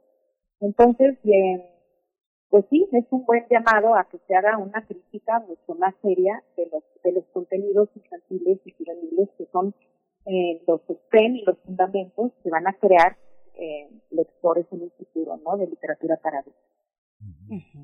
Eh, a, propósito, eh, perdón, Miguel Ángel, a propósito y, y este del, de lo que planteabas de la de la cuestión de que de los vectores, de la calidad de las imágenes y todo, precisamente una una de las de los elementos que pusimos sobre la mesa en el diálogo que, que arrancamos eh, esta semana con la SED es que si algo podemos aportar los trabajadores de la imagen profesionales que vivimos de esto y nos dedicamos a esto, es que podemos colaborar en el proceso de, de supervisión, eh, preparación y profesionalización de otros actores eh, en la creación visual.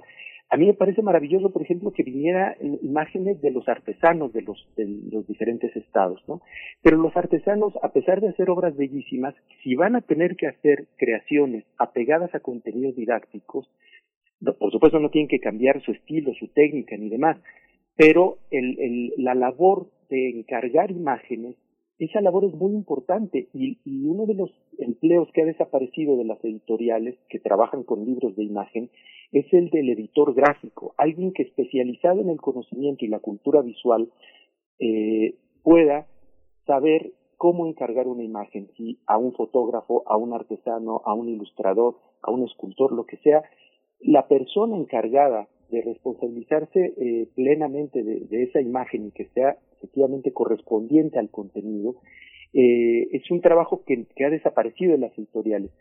Por lo general lo hacen los diseñadores o propios ilustradores. Mauricio Gómez Morín, por ejemplo, siendo ilustrador, era el encargado del área gráfica de la maravillosa colección de libros del Fondo de Cultura Económica para Niños, de la orilla del viento, y todos los años en los que él eh, dejó la impronta de esa calidad en la selección del ilustrador adecuado para un texto determinado, es importantísima y ese, ese, esa labor ha desaparecido en el, del, del panorama editorial. Bien, pues tenemos varios comentarios de la audiencia que yo quisiera también incorporar a esta charla y, después preguntarles en qué punto se encuentran, que nos digan un poco qué ha pasado en estas conversaciones, en estas charlas, eh, en estos diálogos con la autoridad. Pero antes leo algunos comentarios en redes que me parecen muy interesantes. Ángel Cruz dice, en verdad se necesita revisión exhaustiva de los libros de texto de la SEP y si no hay presupuesto deben apoyarse con investigadores del Colegio Nacional, de CONACYT, de la UNAM, del Instituto Politécnico Nacional, es decir, de instituciones públicas y demás eh, instituciones públicas, dice él, que tienen un sueldo y que sea parte de su trabajo. Esto es lo que dice Ángel Cruz. Después nos dice, refrancito dice que bueno que tocan el tema, se eh, explica y se explica el contexto porque ha sido un tema muy candente, pero algo sí ha sido, si algo ha sido intenso es la respuesta creativa y masiva de ilustradores en redes sociales, nos dice refrancito. Eh, también Daniel Manzano dice, primero, definitivamente la, eh, la convocatoria para ilustrar los libros de texto es una aberración y un insulto a los profesionales de la producción artística y el diseño, donde se requiere también la investigación, producción y creación de abetos artísticos y de diseño. Y por último, Virtua Night dice, yo he sido muy crítico del modo en que funcionan los derechos de autor, los plazos y las restricciones del copyright son absurdos, dice Virtua pero eso no significa que los creadores deban regalar sus obras. El trabajo intelectual merece un pago justo y el gobierno debería poner el ejemplo. Estos son algunos comentarios de la audiencia y entonces, Ricardo Peláez, contigo voy para, para esta cuestión, que nos digas en qué punto vamos y cómo se han desarrollado estos diálogos con la autoridad. Bien, nos citamos, ha, habido un solo encuentro, un primer encuentro que se desarrolló este lunes en las instalaciones de la CEP, ahí en Avenida Universidad, y nosotros, en la orden del día que habíamos planteado, los puntos que queríamos abordar eran sobre todo el análisis de la convocatoria para determinar los aciertos y desaciertos que veíamos en ella, eh, hablar sobre la importancia que tiene establecer plazos muchísimo más eh, coherentes con el propósito que se tiene para la elaboración de estos libros, o sea, básicamente que haya más tiempo y que haya una estructura muy definida de los elementos y de los pasos que se tienen que seguir para llevar a buen puerto un proyecto editorial, sea cual sea, pero con este en particular un especial énfasis. Y por otro lado, también una serie de propuestas, aprovechando la apertura, en las cuales nosotros consideramos que podemos incidir de manera muy importante en los objetivos formativos y educativos que tiene la SED. Por ejemplo, eh, la restauración, el recobrar la experiencia que tuvo un, proyecto muy lindo del cual, en el cual coincidimos además Vivian y yo, que se llamó el Fondo Visita tu Escuela, que eran unas pequeñas, unas mini brigadas de, que consistían en, en un cuentacuentos, en una escritora, un escritor y un ilustrador o una ilustradora, que íbamos a una escuela de la periferia sobre todo, escuelas públicas, y desarrollábamos una actividad de fomento lector el músico trabajaba, cuentacuentos trabajaba con los niños de primero y segundo, el ilustrador con los de tercero y cuarto, y el escritor con los de quinto y sexto. Pero esta actividad no era una visita casual, era producto de un trabajo previo de sensibilización que se había hecho con todos los alumnos y los maestros en semanas anteriores, y era realmente la culminación de un proceso muy bonito de seguimiento y de fomento lector. Ese, ese proyecto duró, Vivian, tú me corregirás, uno o dos años, y fue verdaderamente maravilloso se hizo incluso, me parece, según se contaba, como con un subejercicio que había quedado en la FED, se acercaron con el Fondo de Cultura Económica y como en el Fondo de Cultura existía toda esta experiencia de trabajo con niños y jóvenes, de inmediato dijeron tenemos este proyecto y se implementó y, y en este en este sexenio en el cual se pretende dar un énfasis especial al, al, a la lectura, a la campaña de lectura, pues consideramos que esa clase de cosas se pueden retomar. Y ahí la lectura de la imagen es fundamental. La primera lectura que tenemos como seres humanos es la de la imagen y la seguimos desarrollando a lo largo de la vida y se sofistica tanto como la lectura de la palabra. Entonces, esta clase de intervención que podemos nosotros hacer como ilustradores nos parece fundamental. Les propusimos un proyecto, además, que les gustó mucho, de que ahora en la etapa post-confinamiento, por ejemplo, se realicen murales coordinados por ilustradores o creadores gráficos de diferentes disciplinas en los estados a nivel nacional, que se hagan murales eh, colectivos entre los alumnos, los maestros, incluso los padres de familia, para el reapropiamiento de los espacios físicos ¿no? educativos y empezar el, con el arqueterapia a, a, salir del, del, colapso emocional en el que nos encontramos sumergidos, ¿no? Entonces, nuestra idea era ir más allá, las, las, las, propuestas recibieron una, una muy buena acogida, por supuesto, esto no lo queremos como chamba para nosotros en particular, a los que fuimos, es una cosa que queremos que se haga extensiva a todos los creadores de los estados, por ejemplo, que han estado muy, muy relegados, todos los colegas que sufren del, del centralismo de esta situación. Entonces, las, las propuestas fueron muy bien aceptadas, sí queremos distinguir muy bien que una cosa es la convocatoria que está amparando la realización de estos 18 libros muy puntuales en los que nosotros no tenemos absolutamente nada que ver, o sea, nosotros no llegamos a participar de a gratis con, esta convocatoria, que es lo que se ha tergiversado muy gravemente en estos encabezados de ayer, y para lo cual el boletín de la, de la SED no ayudó, porque a nosotros no nos interesa ni descarrilar ni apuntalar estos 18 libros en particular. Nosotros llamamos a la autoridad que por este trabajo gráfico pague, que lo considere, pero sobre todo nosotros tenemos las miras en todos los materiales que están por hacer y en todas las cosas que se pueden hacer y que se deben hacer después para estos objetivos didácticos que se están buscando. Entonces la respuesta, insisto, fue afirmativa. Eh, ayer la autoridad emite este boletín que, que es ambiguo y creo que es, es un problema de comunicación que hubo allí, cada quien cabeceó lo que quiso a propósito, digamos en el extremo que llegó Publimetro de decir que habíamos ido a, estar de acuerdo y a, trabajar de a gratis, cosa que es un despropósito. Y este y entonces ahorita estamos recobrando, retejiendo ahí un poco la comunicación para tratar de, avanzar y esclarecer a nivel público toda esta situación. Y bueno, en parte de esta convocatoria dice eh, que, por lo tanto, después de lo que nos estás comentando Ricardo Peláez, y, leo textual la convocatoria, una parte de ella dice, por lo tanto, desmentimos categóricamente las interpretaciones que han dado algunos medios al boletín de la SEP y lamentamos la confusión que la ambigüedad del boletín cause entre los colegas. Les invitamos a que cotejen ambos escritos. Bueno, esta cuestión donde no hay eh, una eh, total claridad de en qué punto nos encontramos y qué es lo que está interpretando la autoridad por parte de estos eh, creativos que están eh, protestando en este contexto. Eh, Vivian Mansur, lo que quieras agregar sobre en qué punto van estas cuestiones. Ajá, por favor. Bueno, me quedo sobre todo con lo que comenta Ricardo de dos puntos. ¿no? que efectivamente este proyecto en el cual tuvimos el gusto de participar, donde íbamos a las escuelas, el ilustrador estaba como un, como un coautor del libro, no estaba en una escalafón inferior como un complemento del escritor, porque estábamos como debe de ser al nivel. De hecho, los ilustradores, y eso me, me va a confirmar ahorita Ricardo, han tenido una larga batalla para ser valorados como escritores de literatura infantil. De hecho, eh, se deben de repartir regalías, lo que uno como lo de lo que uno recibe como escritor, junto con el, con el ilustrador porque lo que ellos hacen no es un complemento, sino es una reinterpretación de lo que uno escribe con palabras, ¿no? Entonces sí me parece importante. Eh, y por otro lado, me gusta que también Ricardo enfatice que efectivamente no están de acuerdo con, dar el trabajo de manera gratuita. Yo creo que los ilustradores es una profesión, saben hacer caricatura, diseño, collage, carbón, grabado, no sé, acuarela, óleo, tinta, todo eso es una profesionalización y debe de ser valorada y apreciado.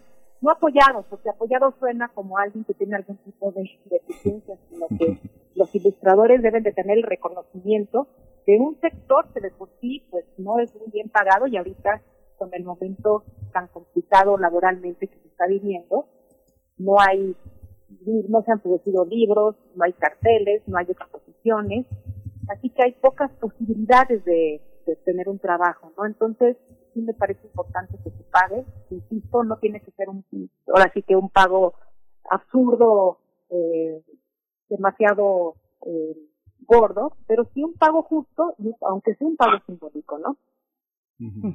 Sí, eh, Berenice, sí, es que, eh, sí, Ricardo. sí, Ricardo. aludías, Berenice, a un, a un escrito que se puede consultar en la página de Facebook de Creadores Gráficos, que es, es la iniciativa grupal que, que surge a partir de esta situación de la que formamos parte un, grupo de, colegas, Norma Asensio, Jaime Cifuentes, Guillermo de Gante. Guillermo de Gante ha sido el decano de la enseñanza de la ilustración en nuestro país y él está acompañando esta, esta iniciativa, él fue de los asistentes a la reunión. En la página de creadores gráficos de, Facebook, nosotros publicamos ayer en la noche el coteje del, de, por un lado del boletín que emitió la SED y por otro lado de la minuta de la reunión que nosotros elaboramos. La minuta la redactamos nosotros al terminar la reunión, nos quedamos de hecho ahí en las instalaciones redactándola con, con el acompañamiento de uno de los funcionarios que estuvieron ahí asistiendo, tipeando todo el texto, allí se da cuenta puntual de todo lo que se habló en la reunión. Esa minuta quedó allí para ellos para que la, leyeran, la, dijeran si estuvieran de acuerdo o no, y nos la devolvieron sin un solo cambio eh, por la tarde del lunes, de tal manera que entendemos explícitamente que la, suscribieron, allí se puede leer efectivamente todo lo que propusimos, en todo lo que quedamos, y uno de los elementos fundamentales es que eh, debe de haber pago, contratos y condiciones absolutamente responsables en términos profesionales de aquí en adelante en todos los procesos de elaboración de materiales que se lleven a cabo. Y uno de los aspectos es definir los tabuladores, los calendarios y todos los procedimientos correctos con los que se deben de hacer los libros. Eso está asentado allí se puede consultar para quien lo desee en la página, insisto, de creadores gráficos de, de Facebook y se puede dar, dar cuenta de, las diferencias entre el boletín y la minuta. El boletín no es que esté mal, es que es ambiguo, no es suficientemente claro ni da cuenta de todo lo que se habló y de los acuerdos en los que, a los que llegamos, que ni siquiera son acuerdos definitivos de quiénes van a participar, por ejemplo, para que los, para que los ilustradores y creadores no sientan que ya hablamos por ellos. La idea es, a ver, tienen que hablar con todos. Nosotros venimos no a representarnos a nosotros, sino a la necesidad de hablar con todos los ilustradores en las etapas siguientes, ilustradores y creadores gráficos en general. Así hay una es, necesaria esta esta este profesionalización, esos comentarios del público que nuestros mejores hombres deberían de escribir los libros de texto, pues realmente los eh, los tienen que escribir y los escriben verdaderos profesionales de, de, la edición y tienen que trabajar de la mano con los ilustradores. Un poco Ricardo hacía un poco de abogado del diablo en el sentido de que muchas personas han callado, han callado en México ante la inequidad y ante el peligro de estar fuera, como decía Vivian, de las becas de las invitaciones internacionales, pero ahora no solo hay sospechas, sino que también hay una, una estela de desprecio. Creo que la profesionalización es importante. Yo no sé si tú sepas más o menos cuánto cobra el que el ilustrador que hace la portada del eh, este del, London Review of Books o del New Yorker, ¿no? No sé cuánto este más o menos cobrará pues cobra más o menos como entre tres mil, tres mil quinientos dólares. Eso es lo que cobra.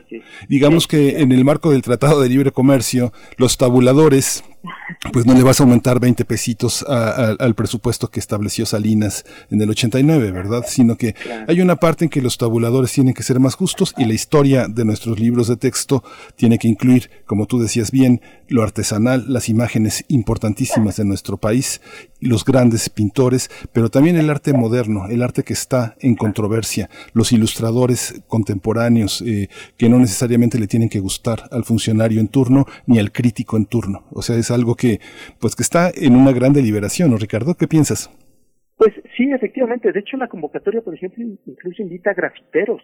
O sea, en esta idea de los murales que, que surgió en los diálogos y charlas que tuvimos, pensamos, claro, pues es que imagínense que, que los grafiteros eh, de repente van, son convocados para ir a hacer trabajo en las escuelas. O sea, todos los procesos de integración social que se podrían llevar a cabo a partir de incluir a todos los sectores sociales en las actividades educativas y formativas de los niños, pues ahí tenemos un horizonte de posibilidades que tendría sin duda éxitos maravillosos, además en el muy corto plazo, ¿no?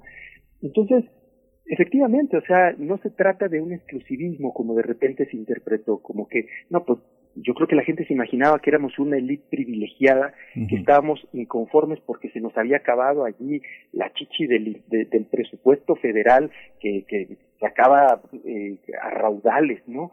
Y no, no es cierto. O sea, yo por esta historieta de, de, de Dédalo de Ícaro, que está actualmente en el libro de tercera lectura, si no mal recuerdo, y le hice hace dos años, debo haber cobrado como 1.200 pesos por página, por ejemplo, por ponerle números muy concretos. Cada página de historieta tenía como cuatro o cinco cuadritos, no, seis, siete cuadritos, y además yo hice la adaptación del texto. A mí el, despacho me, pasó un par de textos de versiones del mito y yo me di a la tarea de hacer la, la, reformulación del texto, los diálogos y demás. Y eso no, no se me pagó aparte, o sea, eso incluyó mi trabajo de tal manera que demandó de mí, ahí está la publicación a la vista de todo público para que valoren el trabajo, se demandó de mí además una capacidad interpretativa del propio texto para reformular la redacción. ¿no? Entonces, sí, efectivamente, ahí tenemos una tarea muy importante, autocrítica también de parte de los ilustradores, de la responsabilidad ética que tenemos y de la profesionalización y profundizar en, todos los elementos que demanda nuestra profesión. La elaboración de discursos, ser personas que tengan además una articulación de discurso visual, porque tenemos una articulación mental, de discurso mental, entonces, detrás de las imágenes hay ante todo un cerebro, no solamente una mano. Sí, ya ha habido momentos eh, importantes en la CEPA. Hay que recordar los libros del Rincón que hizo Marta Acevedo, que conjuntó a Palomo, A, a, Humada, al Fisgón. Hay momentos importantes. Felipe Garrido, hay que reconocer, este estupendo escritor, gran escritor, Felipe Garrido, también fue un editor eh, muy significativo. Un comentario de cierre, Viviano Ansur, un comentario, dos minutitos. Pues sí, yo creo que lo que se dedica justamente a la creación artística, gráfica, ilustradora, pues nos vamos a volver ricos, lo hacemos con el corazón, lo hacemos con convicción, lo hacemos eh, con todo el interés de que los niños van material de calidad, eso por profesionales, y material que quede, insisto, en su memoria eh, sensorial, estética, pedagógica, y que nos sintamos orgullosos de haber formado parte de ese libro, recibiendo un pago justo, recibiendo un pago proporcional a las condiciones en las cuales estamos viviendo. Pues, pues les agradecemos mucho esta, esta charla. Ricardo Peláez, ilustrador e historietista. Vivian Mansur, escritora de literatura infantil y juvenil. Nos quedamos pues eh, a la espera de lo que vaya ocurriendo, de cómo vaya el curso de estas eh, charlas, estas negociaciones con la autoridad, que hasta este punto pues ahí está eh, este comunicado que Ricardo Peláez citabas y que se puede encontrar. Recuérdanos nada más dónde lo podemos revisar. Está en la página de creadores gráficos, ahí está la minuta de todo lo que se habló eh, y insistir en que es incontrovertible, no es negociable el pago del trabajo. Eh, veamos qué va a resultar de esta convocatoria y pues esos libros van a estar bajo el ojo público como ningún otro libro, así que de eso no nos hacemos responsables los ilustradores. Esos 18 libros o los que sea que salgan saldrán en los términos de esa convocatoria y el trabajo del cual nosotros podríamos responsabilizarnos es de aquel que se lleve a cabo a partir de, los diálogos, los foros y demás que se, que se tendrán que llevar a cabo de aquí en adelante. A partir de ahí, si de estos 18 libros, si queremos hacer un deslinde muy claro de que nosotros no fuimos a apuntalar esa convocatoria o estos libros en particular. La mira estuvo puesta en el trabajo a futuro.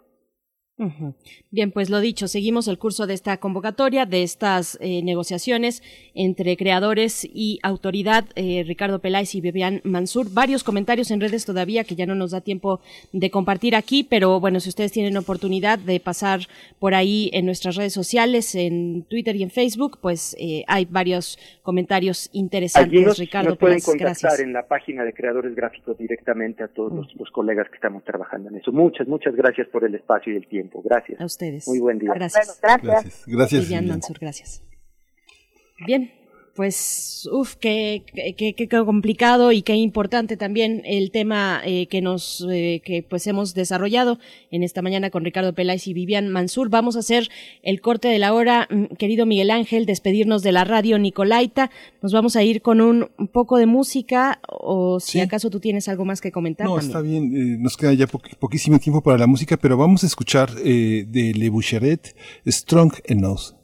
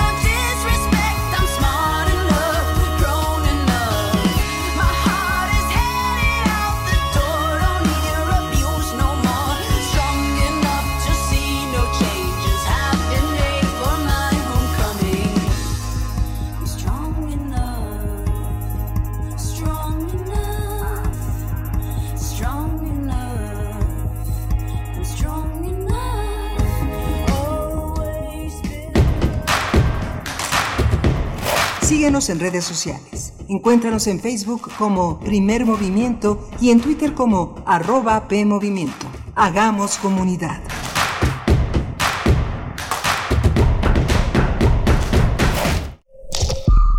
Es muy tedioso hacer siempre lo mismo. No dejes que el aburrimiento apague tu imaginación. Escucha Escaparate 961 con los eventos culturales del momento. Viernes a las 15:15 horas por Radio UNAM. Entretenimiento y cultura. Radio UNAM. Experiencia sonora. En Morena seguimos haciendo historia y estamos listos para seguir luchando por un país más justo e igualitario. Nos mueve la fuerza, el entusiasmo y las causas de la gente para demostrar de nuevo que el pueblo es el que manda y juntos consolidar la cuarta transformación. Este movimiento le pertenece a millones de corazones unidos en un mismo sentimiento, el compromiso de transformar a México. Juntos vamos a defender la esperanza. Morena. Habla Mauricio Tabe. La Miguel Hidalgo está cerrada. El gobierno ha sido un desastre para manejar la pandemia. La falta de apoyos ha provocado que quiebren cientos de negocios y que muchos se hayan quedado sin trabajo. Ya estuvo. Esto no puede seguir así. Urge poner en marcha la economía, la economía de tu familia, que la Miguel Hidalgo la volvamos a abrir. Es momento de un gobierno que eche la mano y que no mete el pie. Es momento de que se hagan las cosas y se hagan bien. Mauricio Tabe Echartea, candidato común del PAN, PRI y PRD a la alcaldía de Miguel Hidalgo en la Ciudad de México. Vota PAN. En estas elecciones, votar es seguro. Lleva tu cubrebocas y tu INE. En tu casilla te indicarán dónde colocarte, respetando la sana distancia. Al ingresar, te colocarán alcohol en gel. Te pedirán mostrar tu INE. Solo tú la tocarás. Te darán tus boletas. Para votar, tienes la opción de traer tu propia pluma. Te aplicarán tinta indeleble. Sigue las instrucciones de las personas funcionarias de casilla. Nos vamos a cuidar y te vamos a cuidar. El 6 de junio, votar es seguro. Contamos todas, contamos todos. INE. Vive la experiencia Universum desde tu hogar. Cursos, teatro, visitas guiadas, talleres y masterclass. Consulta cuotas de recuperación y fechas en www.universum.unam.mx. Y ayúdanos a seguir inspirando.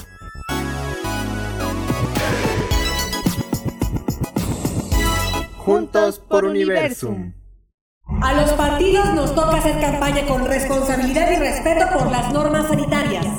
A los medios nos toca difundir información veraz. A quienes votamos nos toca analizar las propuestas. Al INE, a quienes estamos en las mesas de casilla y a las y los observadores electorales nos toca organizar y vigilar las elecciones. Y a ti te toca salir a votar cuidándote y cuidando de todas y todos. Las elecciones las hacemos todas y todos. El 6 de junio el voto sale y vale. Contamos todas, contamos todos. INE. Hugo Eric Flores Cervantes, presidente nacional del PES. La humanidad ha creado un mundo donde casi todo es desechable, usar y tirar sin remordimiento. Pero inclusive la vida, la vida no se tira. La vida se respeta, se cuida y se protege. La vida es el más importante de todos los derechos. Por la vida y la familia decimos no al aborto. PES, Partido Encuentro Solidario. Ella es María. Ella y sus hijos tienen derecho a vivir seguros y libres de violencia. Por eso impulsaremos la creación de rutas seguras de transporte público, mejorando y vigilando las calles, y la instalación de más refugios para mujeres y sus hijos víctimas de violencia familiar. En el Partido Verde trabajamos por los derechos de María y de todos los mexicanos. Cumplir es nuestro deber. Partido Verde. Para entender que el diálogo genera espacios colectivos y que la violencia no es opción, escuchar y escucharnos, construyendo igualdad, con María Amalia Fernández. Miércoles 10 de la mañana por Radio UNAM. Experiencia Sonora.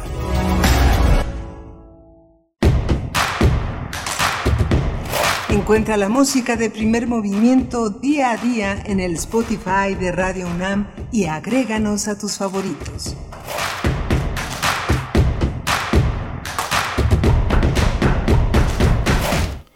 Hola, buenos días. Ya regresamos aquí a la tercera hora de primer movimiento.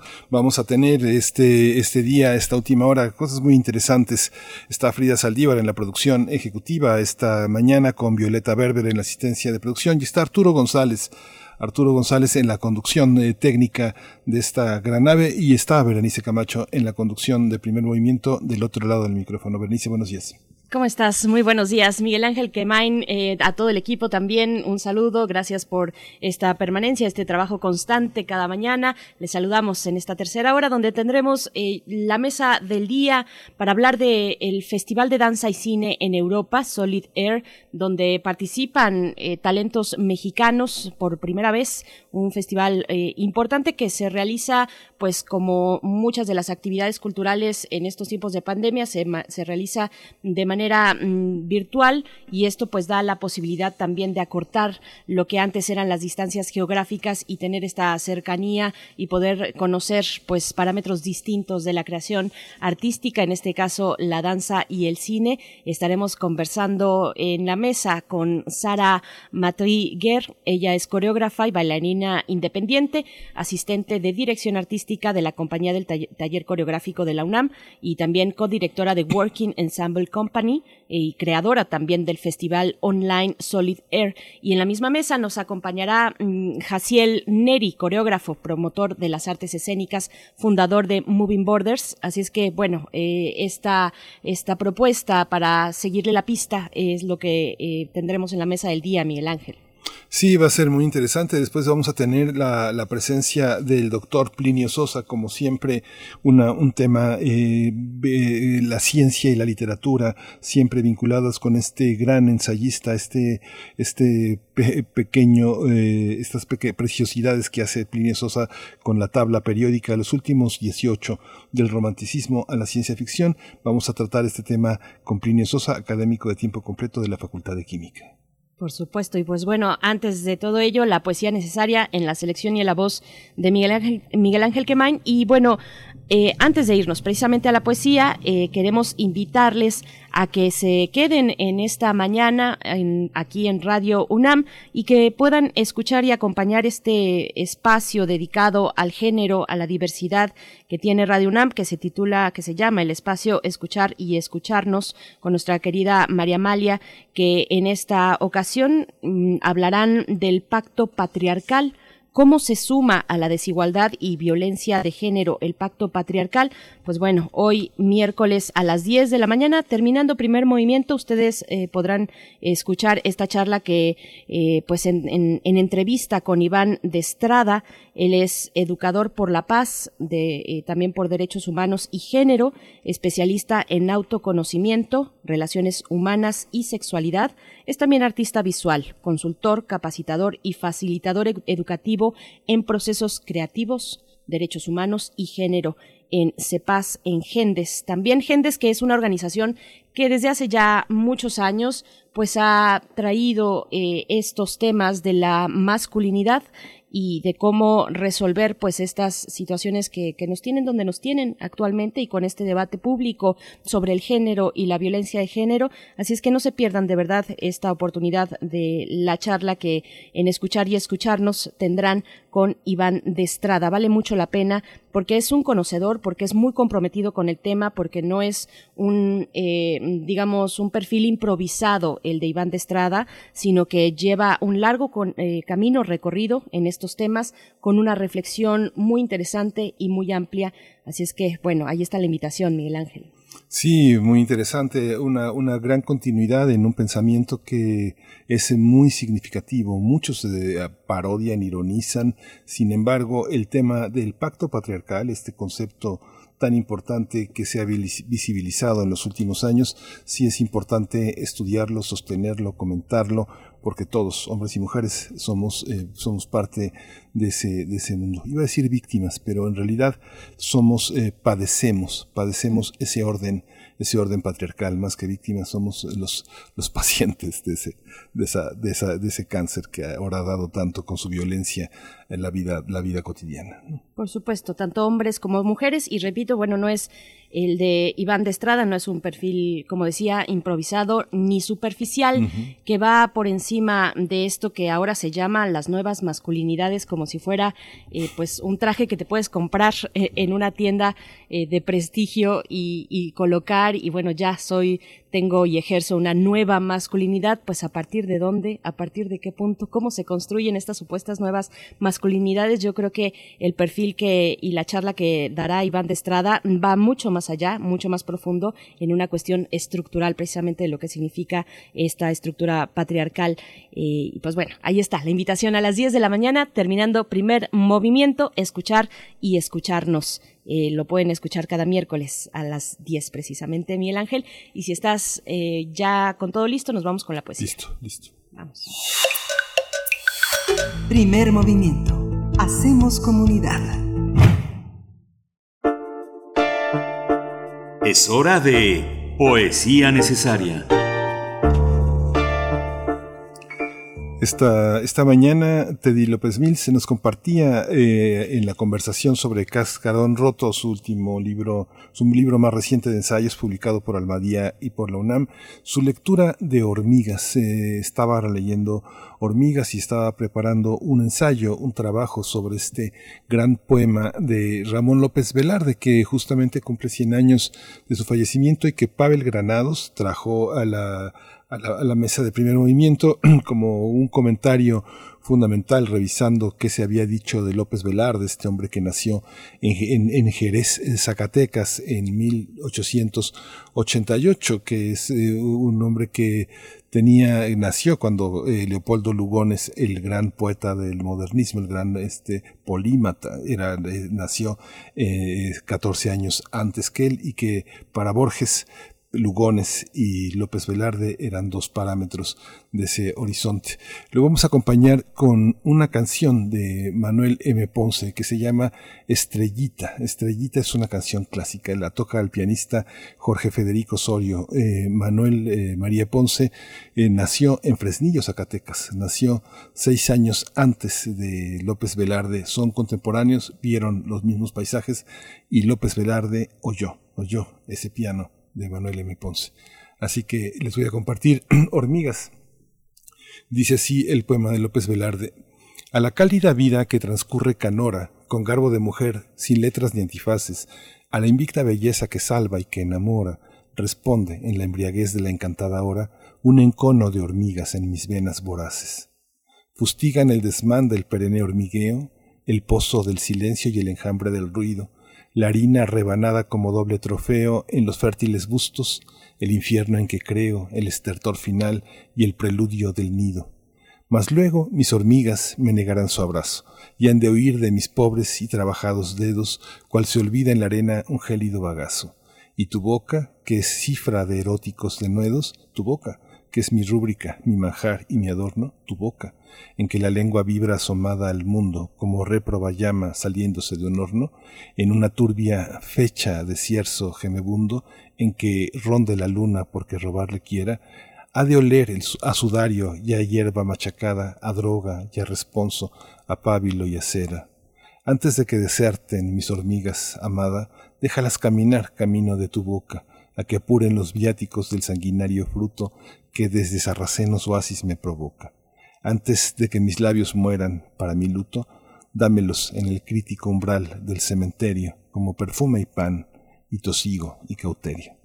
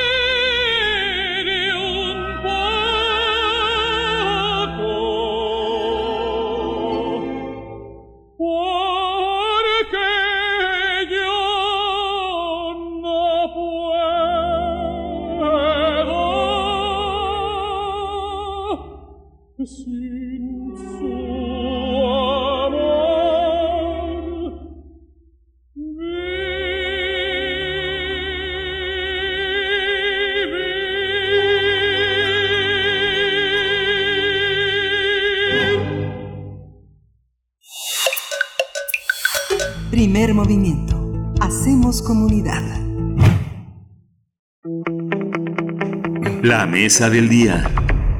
Desde el pasado primero de abril y hasta el 25 de este mes se va a realizar de jueves a domingos el Festival Online International Solid Air en torno al encuentro de la danza con las artes visuales y el cine. Está impulsado por Working Ensemble Company, eh, eh, una asociación civil, y esta programación incluye documentales, videodanza, animación digital, obras interactivas que exploran el arte sonoro. En el festival participan 33 artistas y compañías de 18 países. Por parte de México se presentan 11 propuestas, entre las que se encuentra Lux Boreal, 4x4, La Leguet Danza, Foco al Aire, el taller coreográfico de la UNAM, Moving Borders, Proyecto al Margen, Catalina Navarrete, Yuki Pastrana, Omar Carrum y Renato González. El Festival Online International Solid Air opera a través de la modalidad de pago por evento. Hay que señalar que los creadores e intérpretes reciben el 70% de lo generado en taquilla. Su objetivo es ofrecer una plataforma donde el artista y las compañías participantes tengan un beneficio económico y en el que puedan capitalizar su trabajo en medio de la crisis económica a causa de la pandemia. La programación se puede consultar en la página www.solidair.art.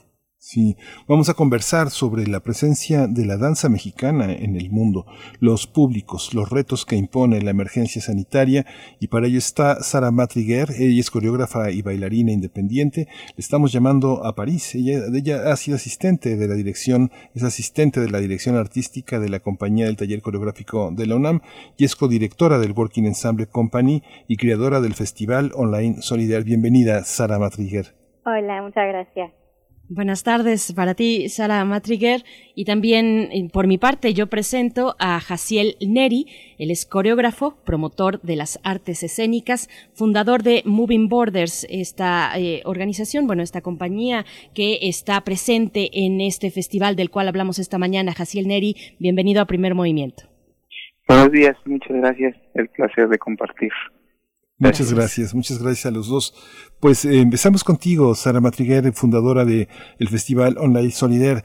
Es difícil para los bailarines en el mundo quedarse en un solo, en un solo espacio. Hay auténticos devocionarios en el mundo para poder hacer danza, para poder enriquecerse, no solo para ser bailarín, sino para ser coreógrafo y artista, artista de la imagen. ¿Cómo surge este festival? Quiénes están y por qué México tiene una presencia tan importante y sobre todo esta semana. Sí, este, pues este festival nace de la idea de, una compañía que se llama Wisi y la idea es, es una plataforma que, que ofrece un, que trae artistas de latitudes y universos culturales muy distintos para favorecer la diversidad de expresión y crear puentes entre todos esos países. Eh, entonces, nos encontramos en pandemia y Renato González y yo, que somos los directores artísticos de ese festival, eh, decidimos crear un, ofrecer un espacio, y esta vez digital, para, para seguir compartiendo y para, para seguir compartiendo también con el público que, que necesita disfrutar del arte y de la danza en esos momentos también difíciles. Eh, la, la importancia de México en ese festival, pues obviamente viene de que nosotros, tanto eh, Renato, que es mexicano, como yo, que estoy viviendo también en México, este, hemos trabajado con, con varios artistas o hemos colaborado con muchos artistas allá en México y, y también eso, así se hizo la programación de este festival. La, la idea inicial fue invitar a coreógrafos o artistas con los cuales hemos trabajado a través de nuestra carrera y llamarles también a ellos a invitar por su parte a otros colaboradores. Y así se hizo esta programación. Hay una, hay una, hay una parte, eh, hay, una, hay un aspecto, Jaciel Neri, quien no conozca a Jaciel Neri, pues eh, sabrá que es verdaderamente un, un activista de la danza y ya, ya, ya ha trabajado desde la danza folclórica, se ha formado en un centro de investigación coreográfica como el SICO en el IMBA, que es muy importante, también es licenciado en turismo y, y, es, y es un hombre del Estado del México donde hay tan pocos escenarios para la danza. ¿Cómo, cómo ¿Cómo, cómo vives este, cómo has vivido este, este trabajo, Jaciel? ¿Y qué significa estar en este, en este festival participando, mostrándole al mundo lo que se hace? No, no el trabajo que cuesta hacerlo, sino lo que se hace, a lo que has llegado. Pues sí, mira, yo primero tengo que estar eh, súper agradecido por la iniciativa de Renato y de Sara, justo por eh, dar la oportunidad desde otras plataformas a todos los que nos dedicamos a la escena. Como bien lo dices, hay una, una circunstancia que a mí en lo personal me motiva mucho, que es encontrar el significado a las artes escénicas, ¿no? a la relación que hay con los, eh, con los creadores y la sociedad. Y justo estamos presentando una pieza que se llama Horseman, eh, como el hombre jinete o el hombre caballo, ¿no? Y que habla justo, pues, de esta, mm, de esta relación simbólica de lo que ha implicado a través de la historia el, el uso del caballo, ¿no? Desde su dominación o como símbolo de libertad. Entonces, eh, viajamos en el mundo del sarcasmo, del, optimismo mexicano, ¿no? Del, del, de, de, todo ese color, de toda esa capacidad eh, eh, lúdica con el cuerpo y sobre todo también con la tradición, ¿no? Eh, es una pieza que ha viajado también a Hamburgo, Alemania, en uno de los festivales también cuando se hizo el año dual México-Alemania. Entonces, eh, hemos tenido ya la experiencia de llevar esta pieza, ¿no? Junto y en colaboración con el CEPRODAC, eh, con los bailarines del CEPRODAC, del Centro de Producción de Danza Contemporánea. Y bueno, eh, para mí tener una vez más esta oportunidad en términos internacionales de compartir la visión no solo mía, sino de muchos colegas eh, mexicanos, me parece una plataforma novedosa eh, y que justo nos va a permitir conectarnos más con el mundo, ¿no? Sara Matriguer, yo pediría un poco abrir un poquito más este repertorio, mostrarnos un poquito más de quiénes están participando, quiénes son estos artistas, estas compañías, eh, un poco más sobre estos, el, perfil de estos proyectos que estarán participando en el Festival Solider. Sí, eh, los artistas, bueno, la mayoría de los artistas que están participando son parte de lo que podemos llamar la nueva generación. Eh, hay artistas de 18 países, Francia, México, obviamente, este, Alemania, Israel, Bélgica, Italia, España, Canadá, bueno, 18. Eh, por mayoría son artistas independientes que no tienen compañía eh, o que no tienen apoyos de, de parte del gobierno. Hablo mayor, bueno, mucho en, por Europa y van a presentar, están presentando varias formas de, de, de mostrar danzas, se puede decir así, eh, tanto en, en videodanza como captación escénica, como eh, documentales, artísticos, eh, está también arte digital que tiene que ver con el cuerpo. Y están a nivel de los temas de la temática creo que una de las cosas que regresa mucho es eh, el, la, la relación del ser humano con la naturaleza que es algo que creo que dura, durante la pandemia ha sido un ha sido algo que el artista ha buscado y ha investigado mucho. También la relación al otro y cuestiones de identidad eso es un poco lo que van a presentar. Es, es hasta, un, hasta cierto punto una paradoja hablar de la naturaleza cuando nos encontramos eh, aislados y en el encierro, en cuatro paredes, en nuestros pequeños cajones, dentro de un edificio de condominios, en fin, encerrados finalmente en todo el mundo. Y, y que pero por otro lado está presente, como bien dices, muy, muy presente, Sara, estas reflexiones respecto a la naturaleza y nuestra relación con ella. Eh, Jaciel, te pregunto, eh, entrando en esta cuestión y este contexto de la pandemia, ¿cómo cómo, ha impactado a la danza estos momentos. Eh, cada, cada gremio artístico va construyendo sus opciones, sus alianzas, empezando por reconocer sus necesidades muy específicas que, ha traído la pandemia. ¿Cómo es para, para la danza, Jaciel?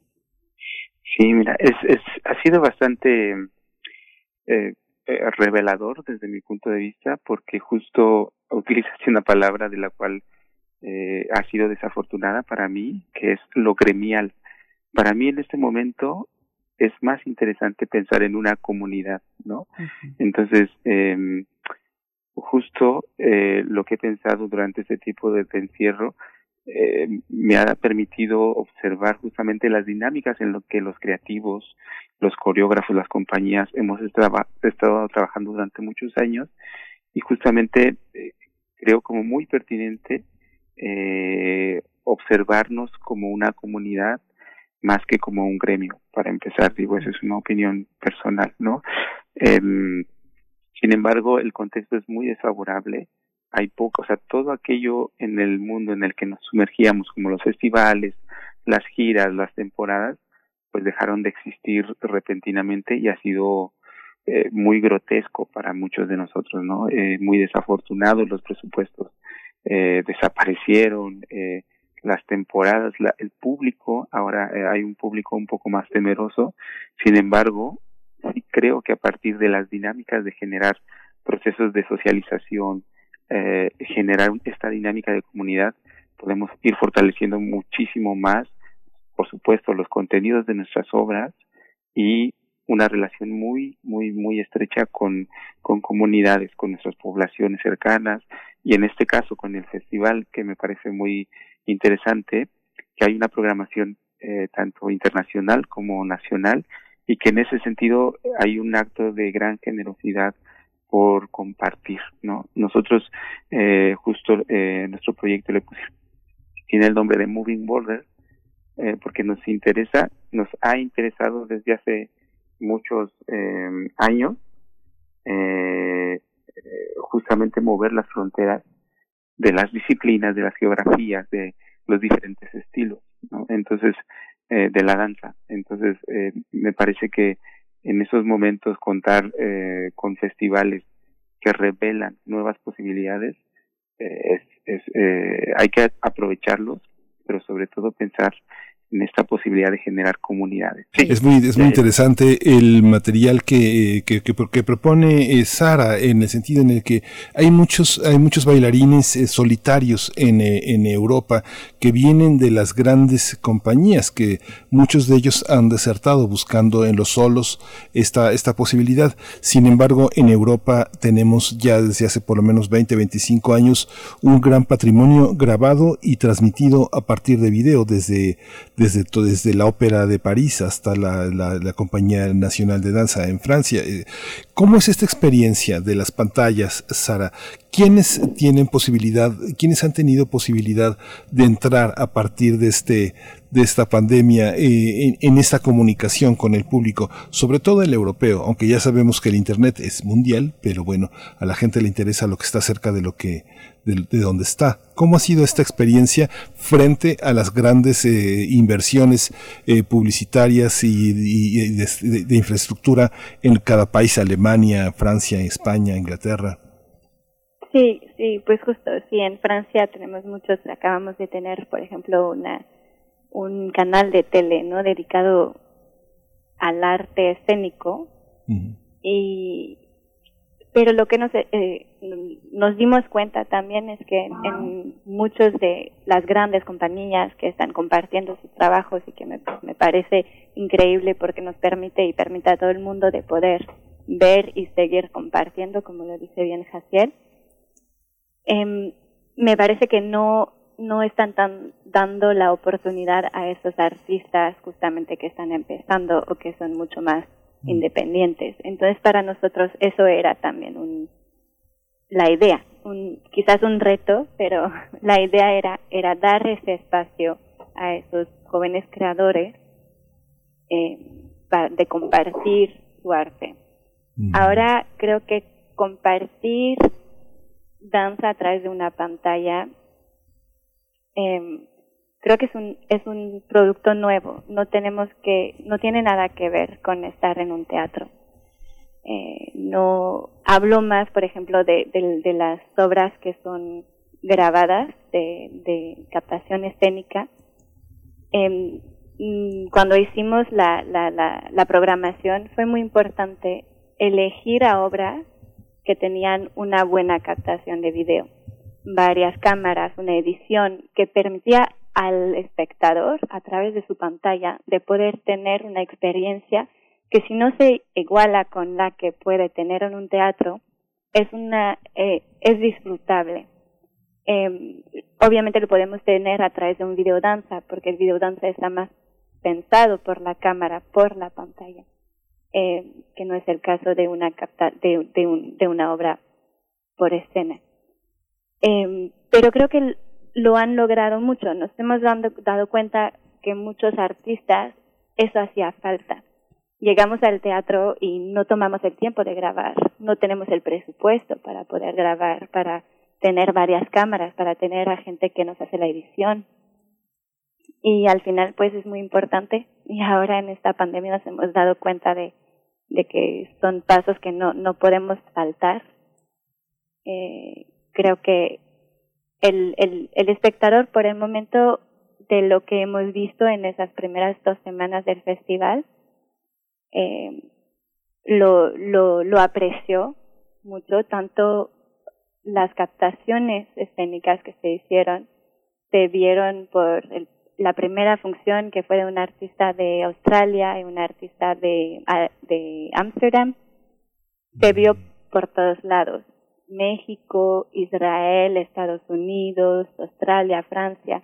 Entonces creo que eso en este en ese sentido ya se logró eh, compartir y mover las fronteras, como como dice Jaciel.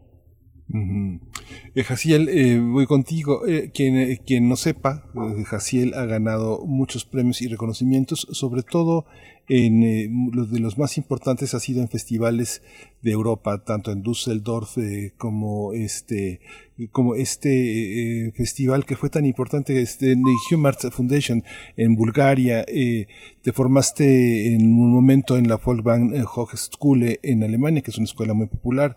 ¿Cómo es esta, para qué sirve ese tránsito? Finalmente al bailarín mexicano rondar en Europa le funciona. Hace un par de años tuvimos a Lilia Carrillo, este, esta bailarina del Ballet de Berlín entre nosotros pero eh, organizó un festival, eh, invitó a muchos mexicanos, pero la danza eh, requiere algo más. ¿Cómo, ¿Cómo observas estos tránsitos en tu experiencia personal, Jaciel?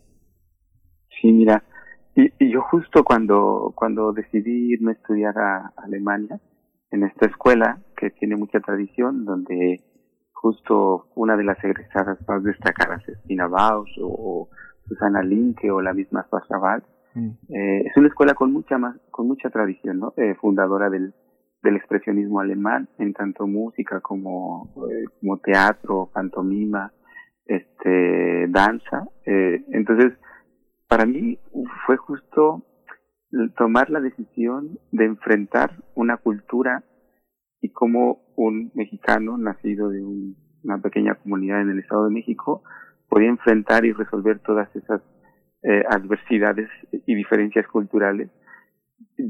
Yo nunca eh, iba con la finalidad de quedarme y buscar opciones tanto laborales como profesionales, sino más bien la cuestión de vivir de la, la experiencia de estar en otro contexto.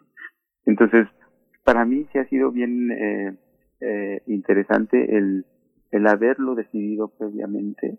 Muchos de nuestros colegas coreógrafos, bailarines, salen en busca de oportunidades, el enfoque es diferente Y yo sí creo que en este sentido, estando en otro país, uno siempre va a ser un extranjero, ¿no? Y hay que enfrentarse a procesos de migración bastante eh, grotescos, incómodos, ¿no? Eh, hay racismo, sí lo hay, ¿no? Eh, hay discriminación también, ¿no? Sin embargo, abrirse las puertas en otros contextos, pues para mí lo que me dejó fue eh, fortalecerme en todo lo que yo pienso, en todo lo que yo hago y justamente pues compartirlo desde este lugar, ¿no? Este eh, lugar geográfico eh, y poder compartirlo desde México hacia diferentes contextos, ¿no? Entonces, eh, me parece que en ocasiones idealizamos mucho esta cuestión de, de ir al extranjero y, y, y como conocerse, conocer otras posibilidades y eso. Sin embargo, me, eh, hoy día con estas dinámicas del, del, eh, del internet y de las de la información que circula con mucho más fluidez, eh, me parece que es eh, más em, es, está dado de una manera un poco más accesible, ¿no?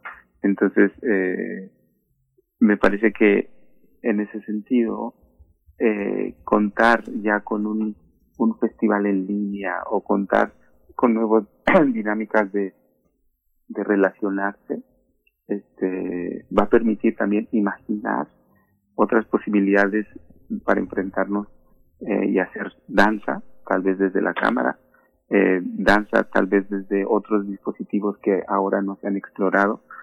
Eh, comentando con un amigo, también eh, director de un festival, me decía que en este momento los teatros como espacio físico se están quedando pequeños para todas las iniciativas eh, creativas eh, que los uh, artistas escénicas no, eh, se han, han resuelto en este, en este año de pandemia, ¿no?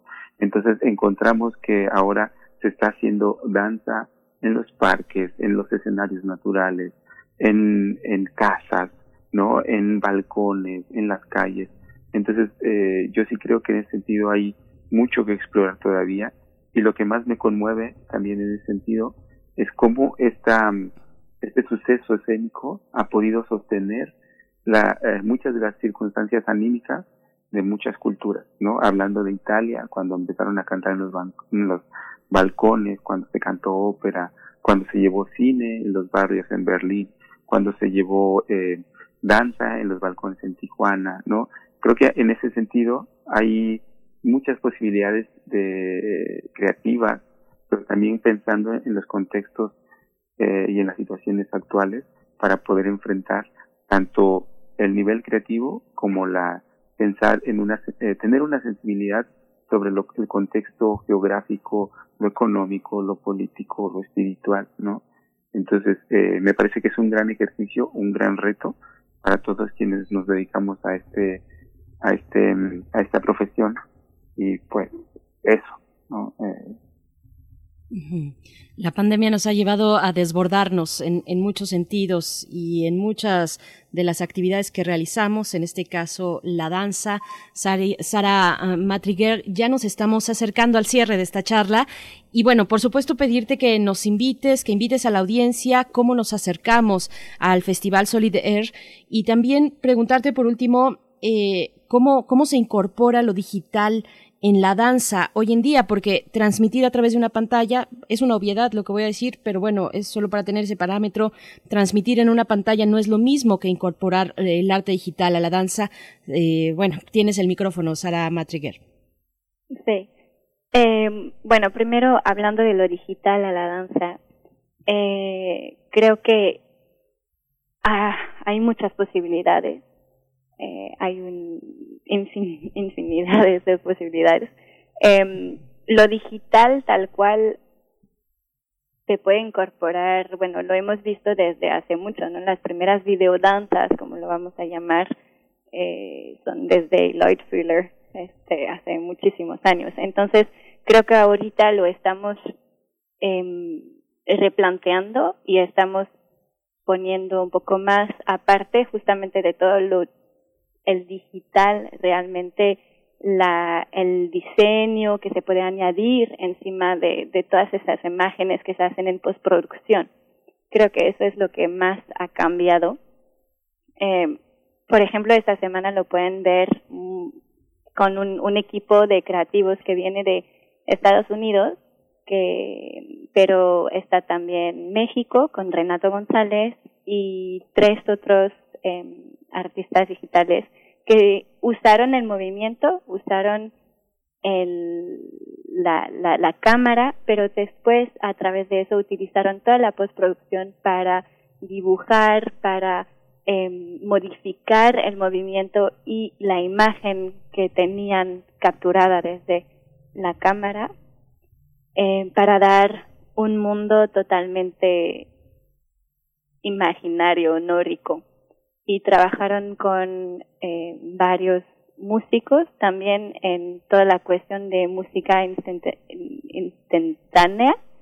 Eh, entonces les recomiendo mucho esta función que es el viernes para poder ver cómo se puede lograr y podemos realmente irnos mucho más allá en lo digital con el cuerpo.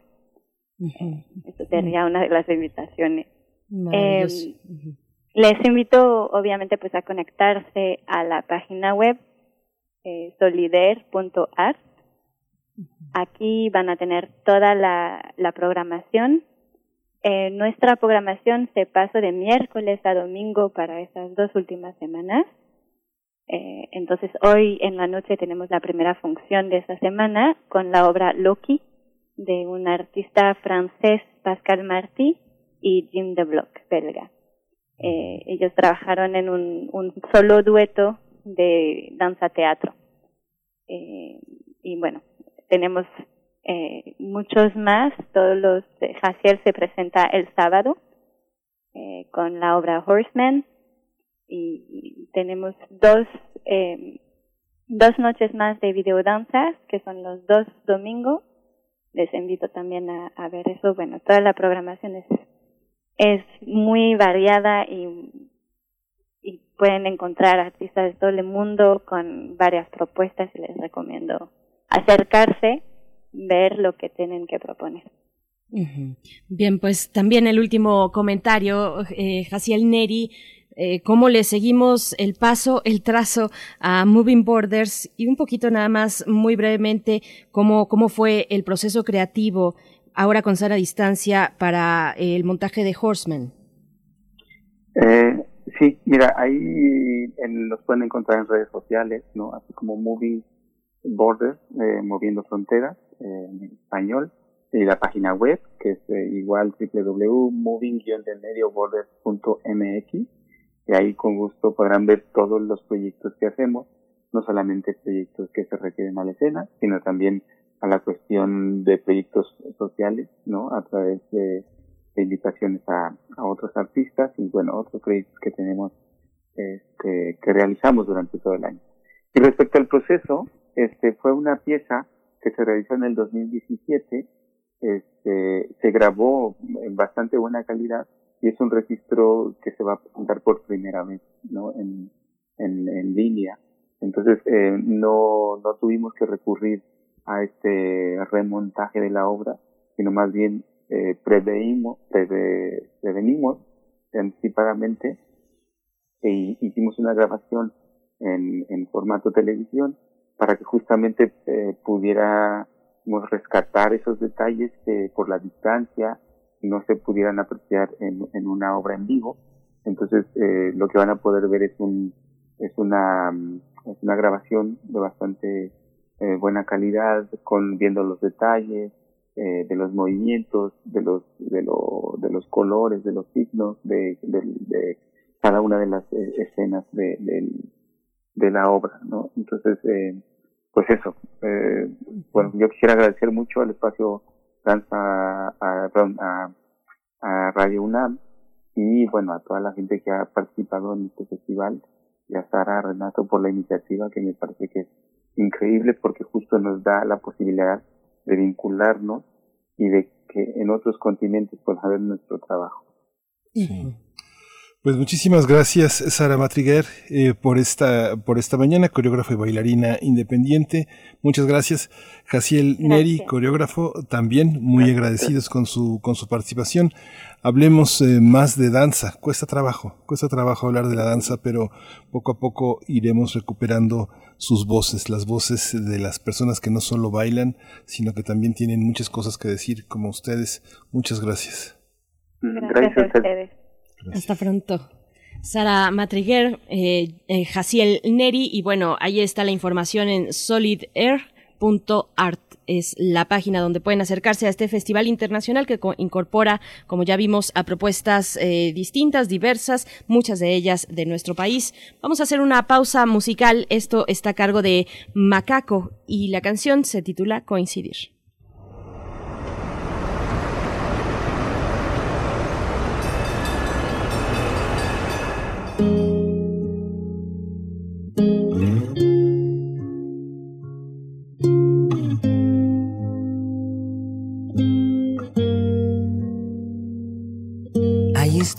De amor que nunca terminan, que se esconden tras la vuelta de tu esquina, que bailan sobre un solo pie, que reman con un remo, que beben sin sed. Hay espacio, hay dolor, hay deseo, corazones en el aire llenos de agujeros, hay besos compartidos, robados elegidos, mil señales de humo entre amantes perdidos, amores de un rato sin tiempo ni trato. Leyes de gravedad sin caídas, cicatrices sin heridas, despedidas, bienvenidas que suelen caminar por la misma avenida. Hay tanto a elegir. Y tú y yo aquel día coincidí, coincidí,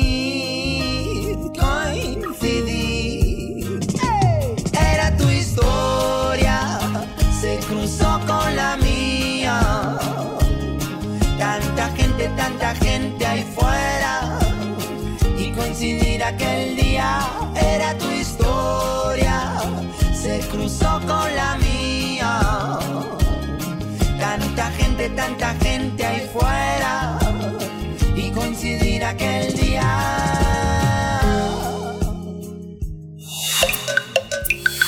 Primer movimiento. Hacemos comunidad. Química entre nosotros. Química para todos.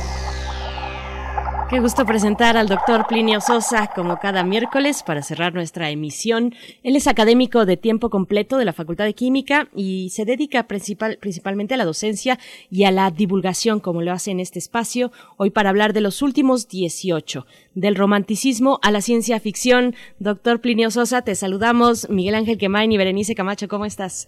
Bien, Berenice, buenos días, Miguel Ángel. Buenos días, doctor.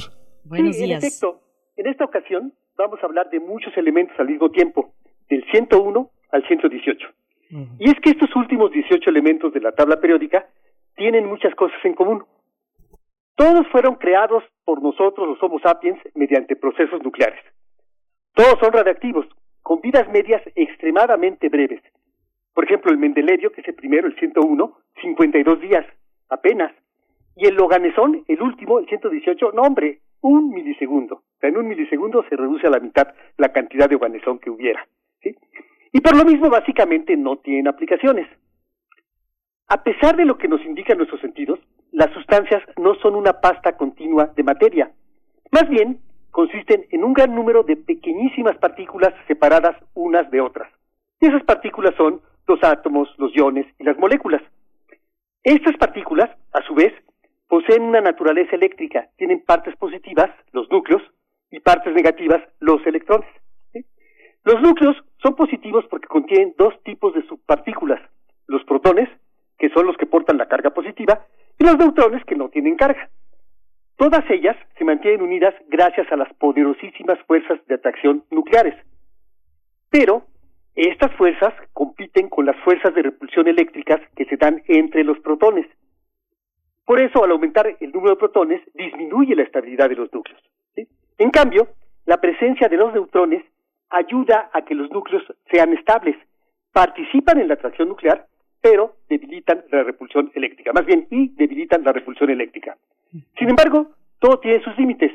El último elemento con un núcleo estable es el bismuto. A partir del polonio, todos son radiactivos.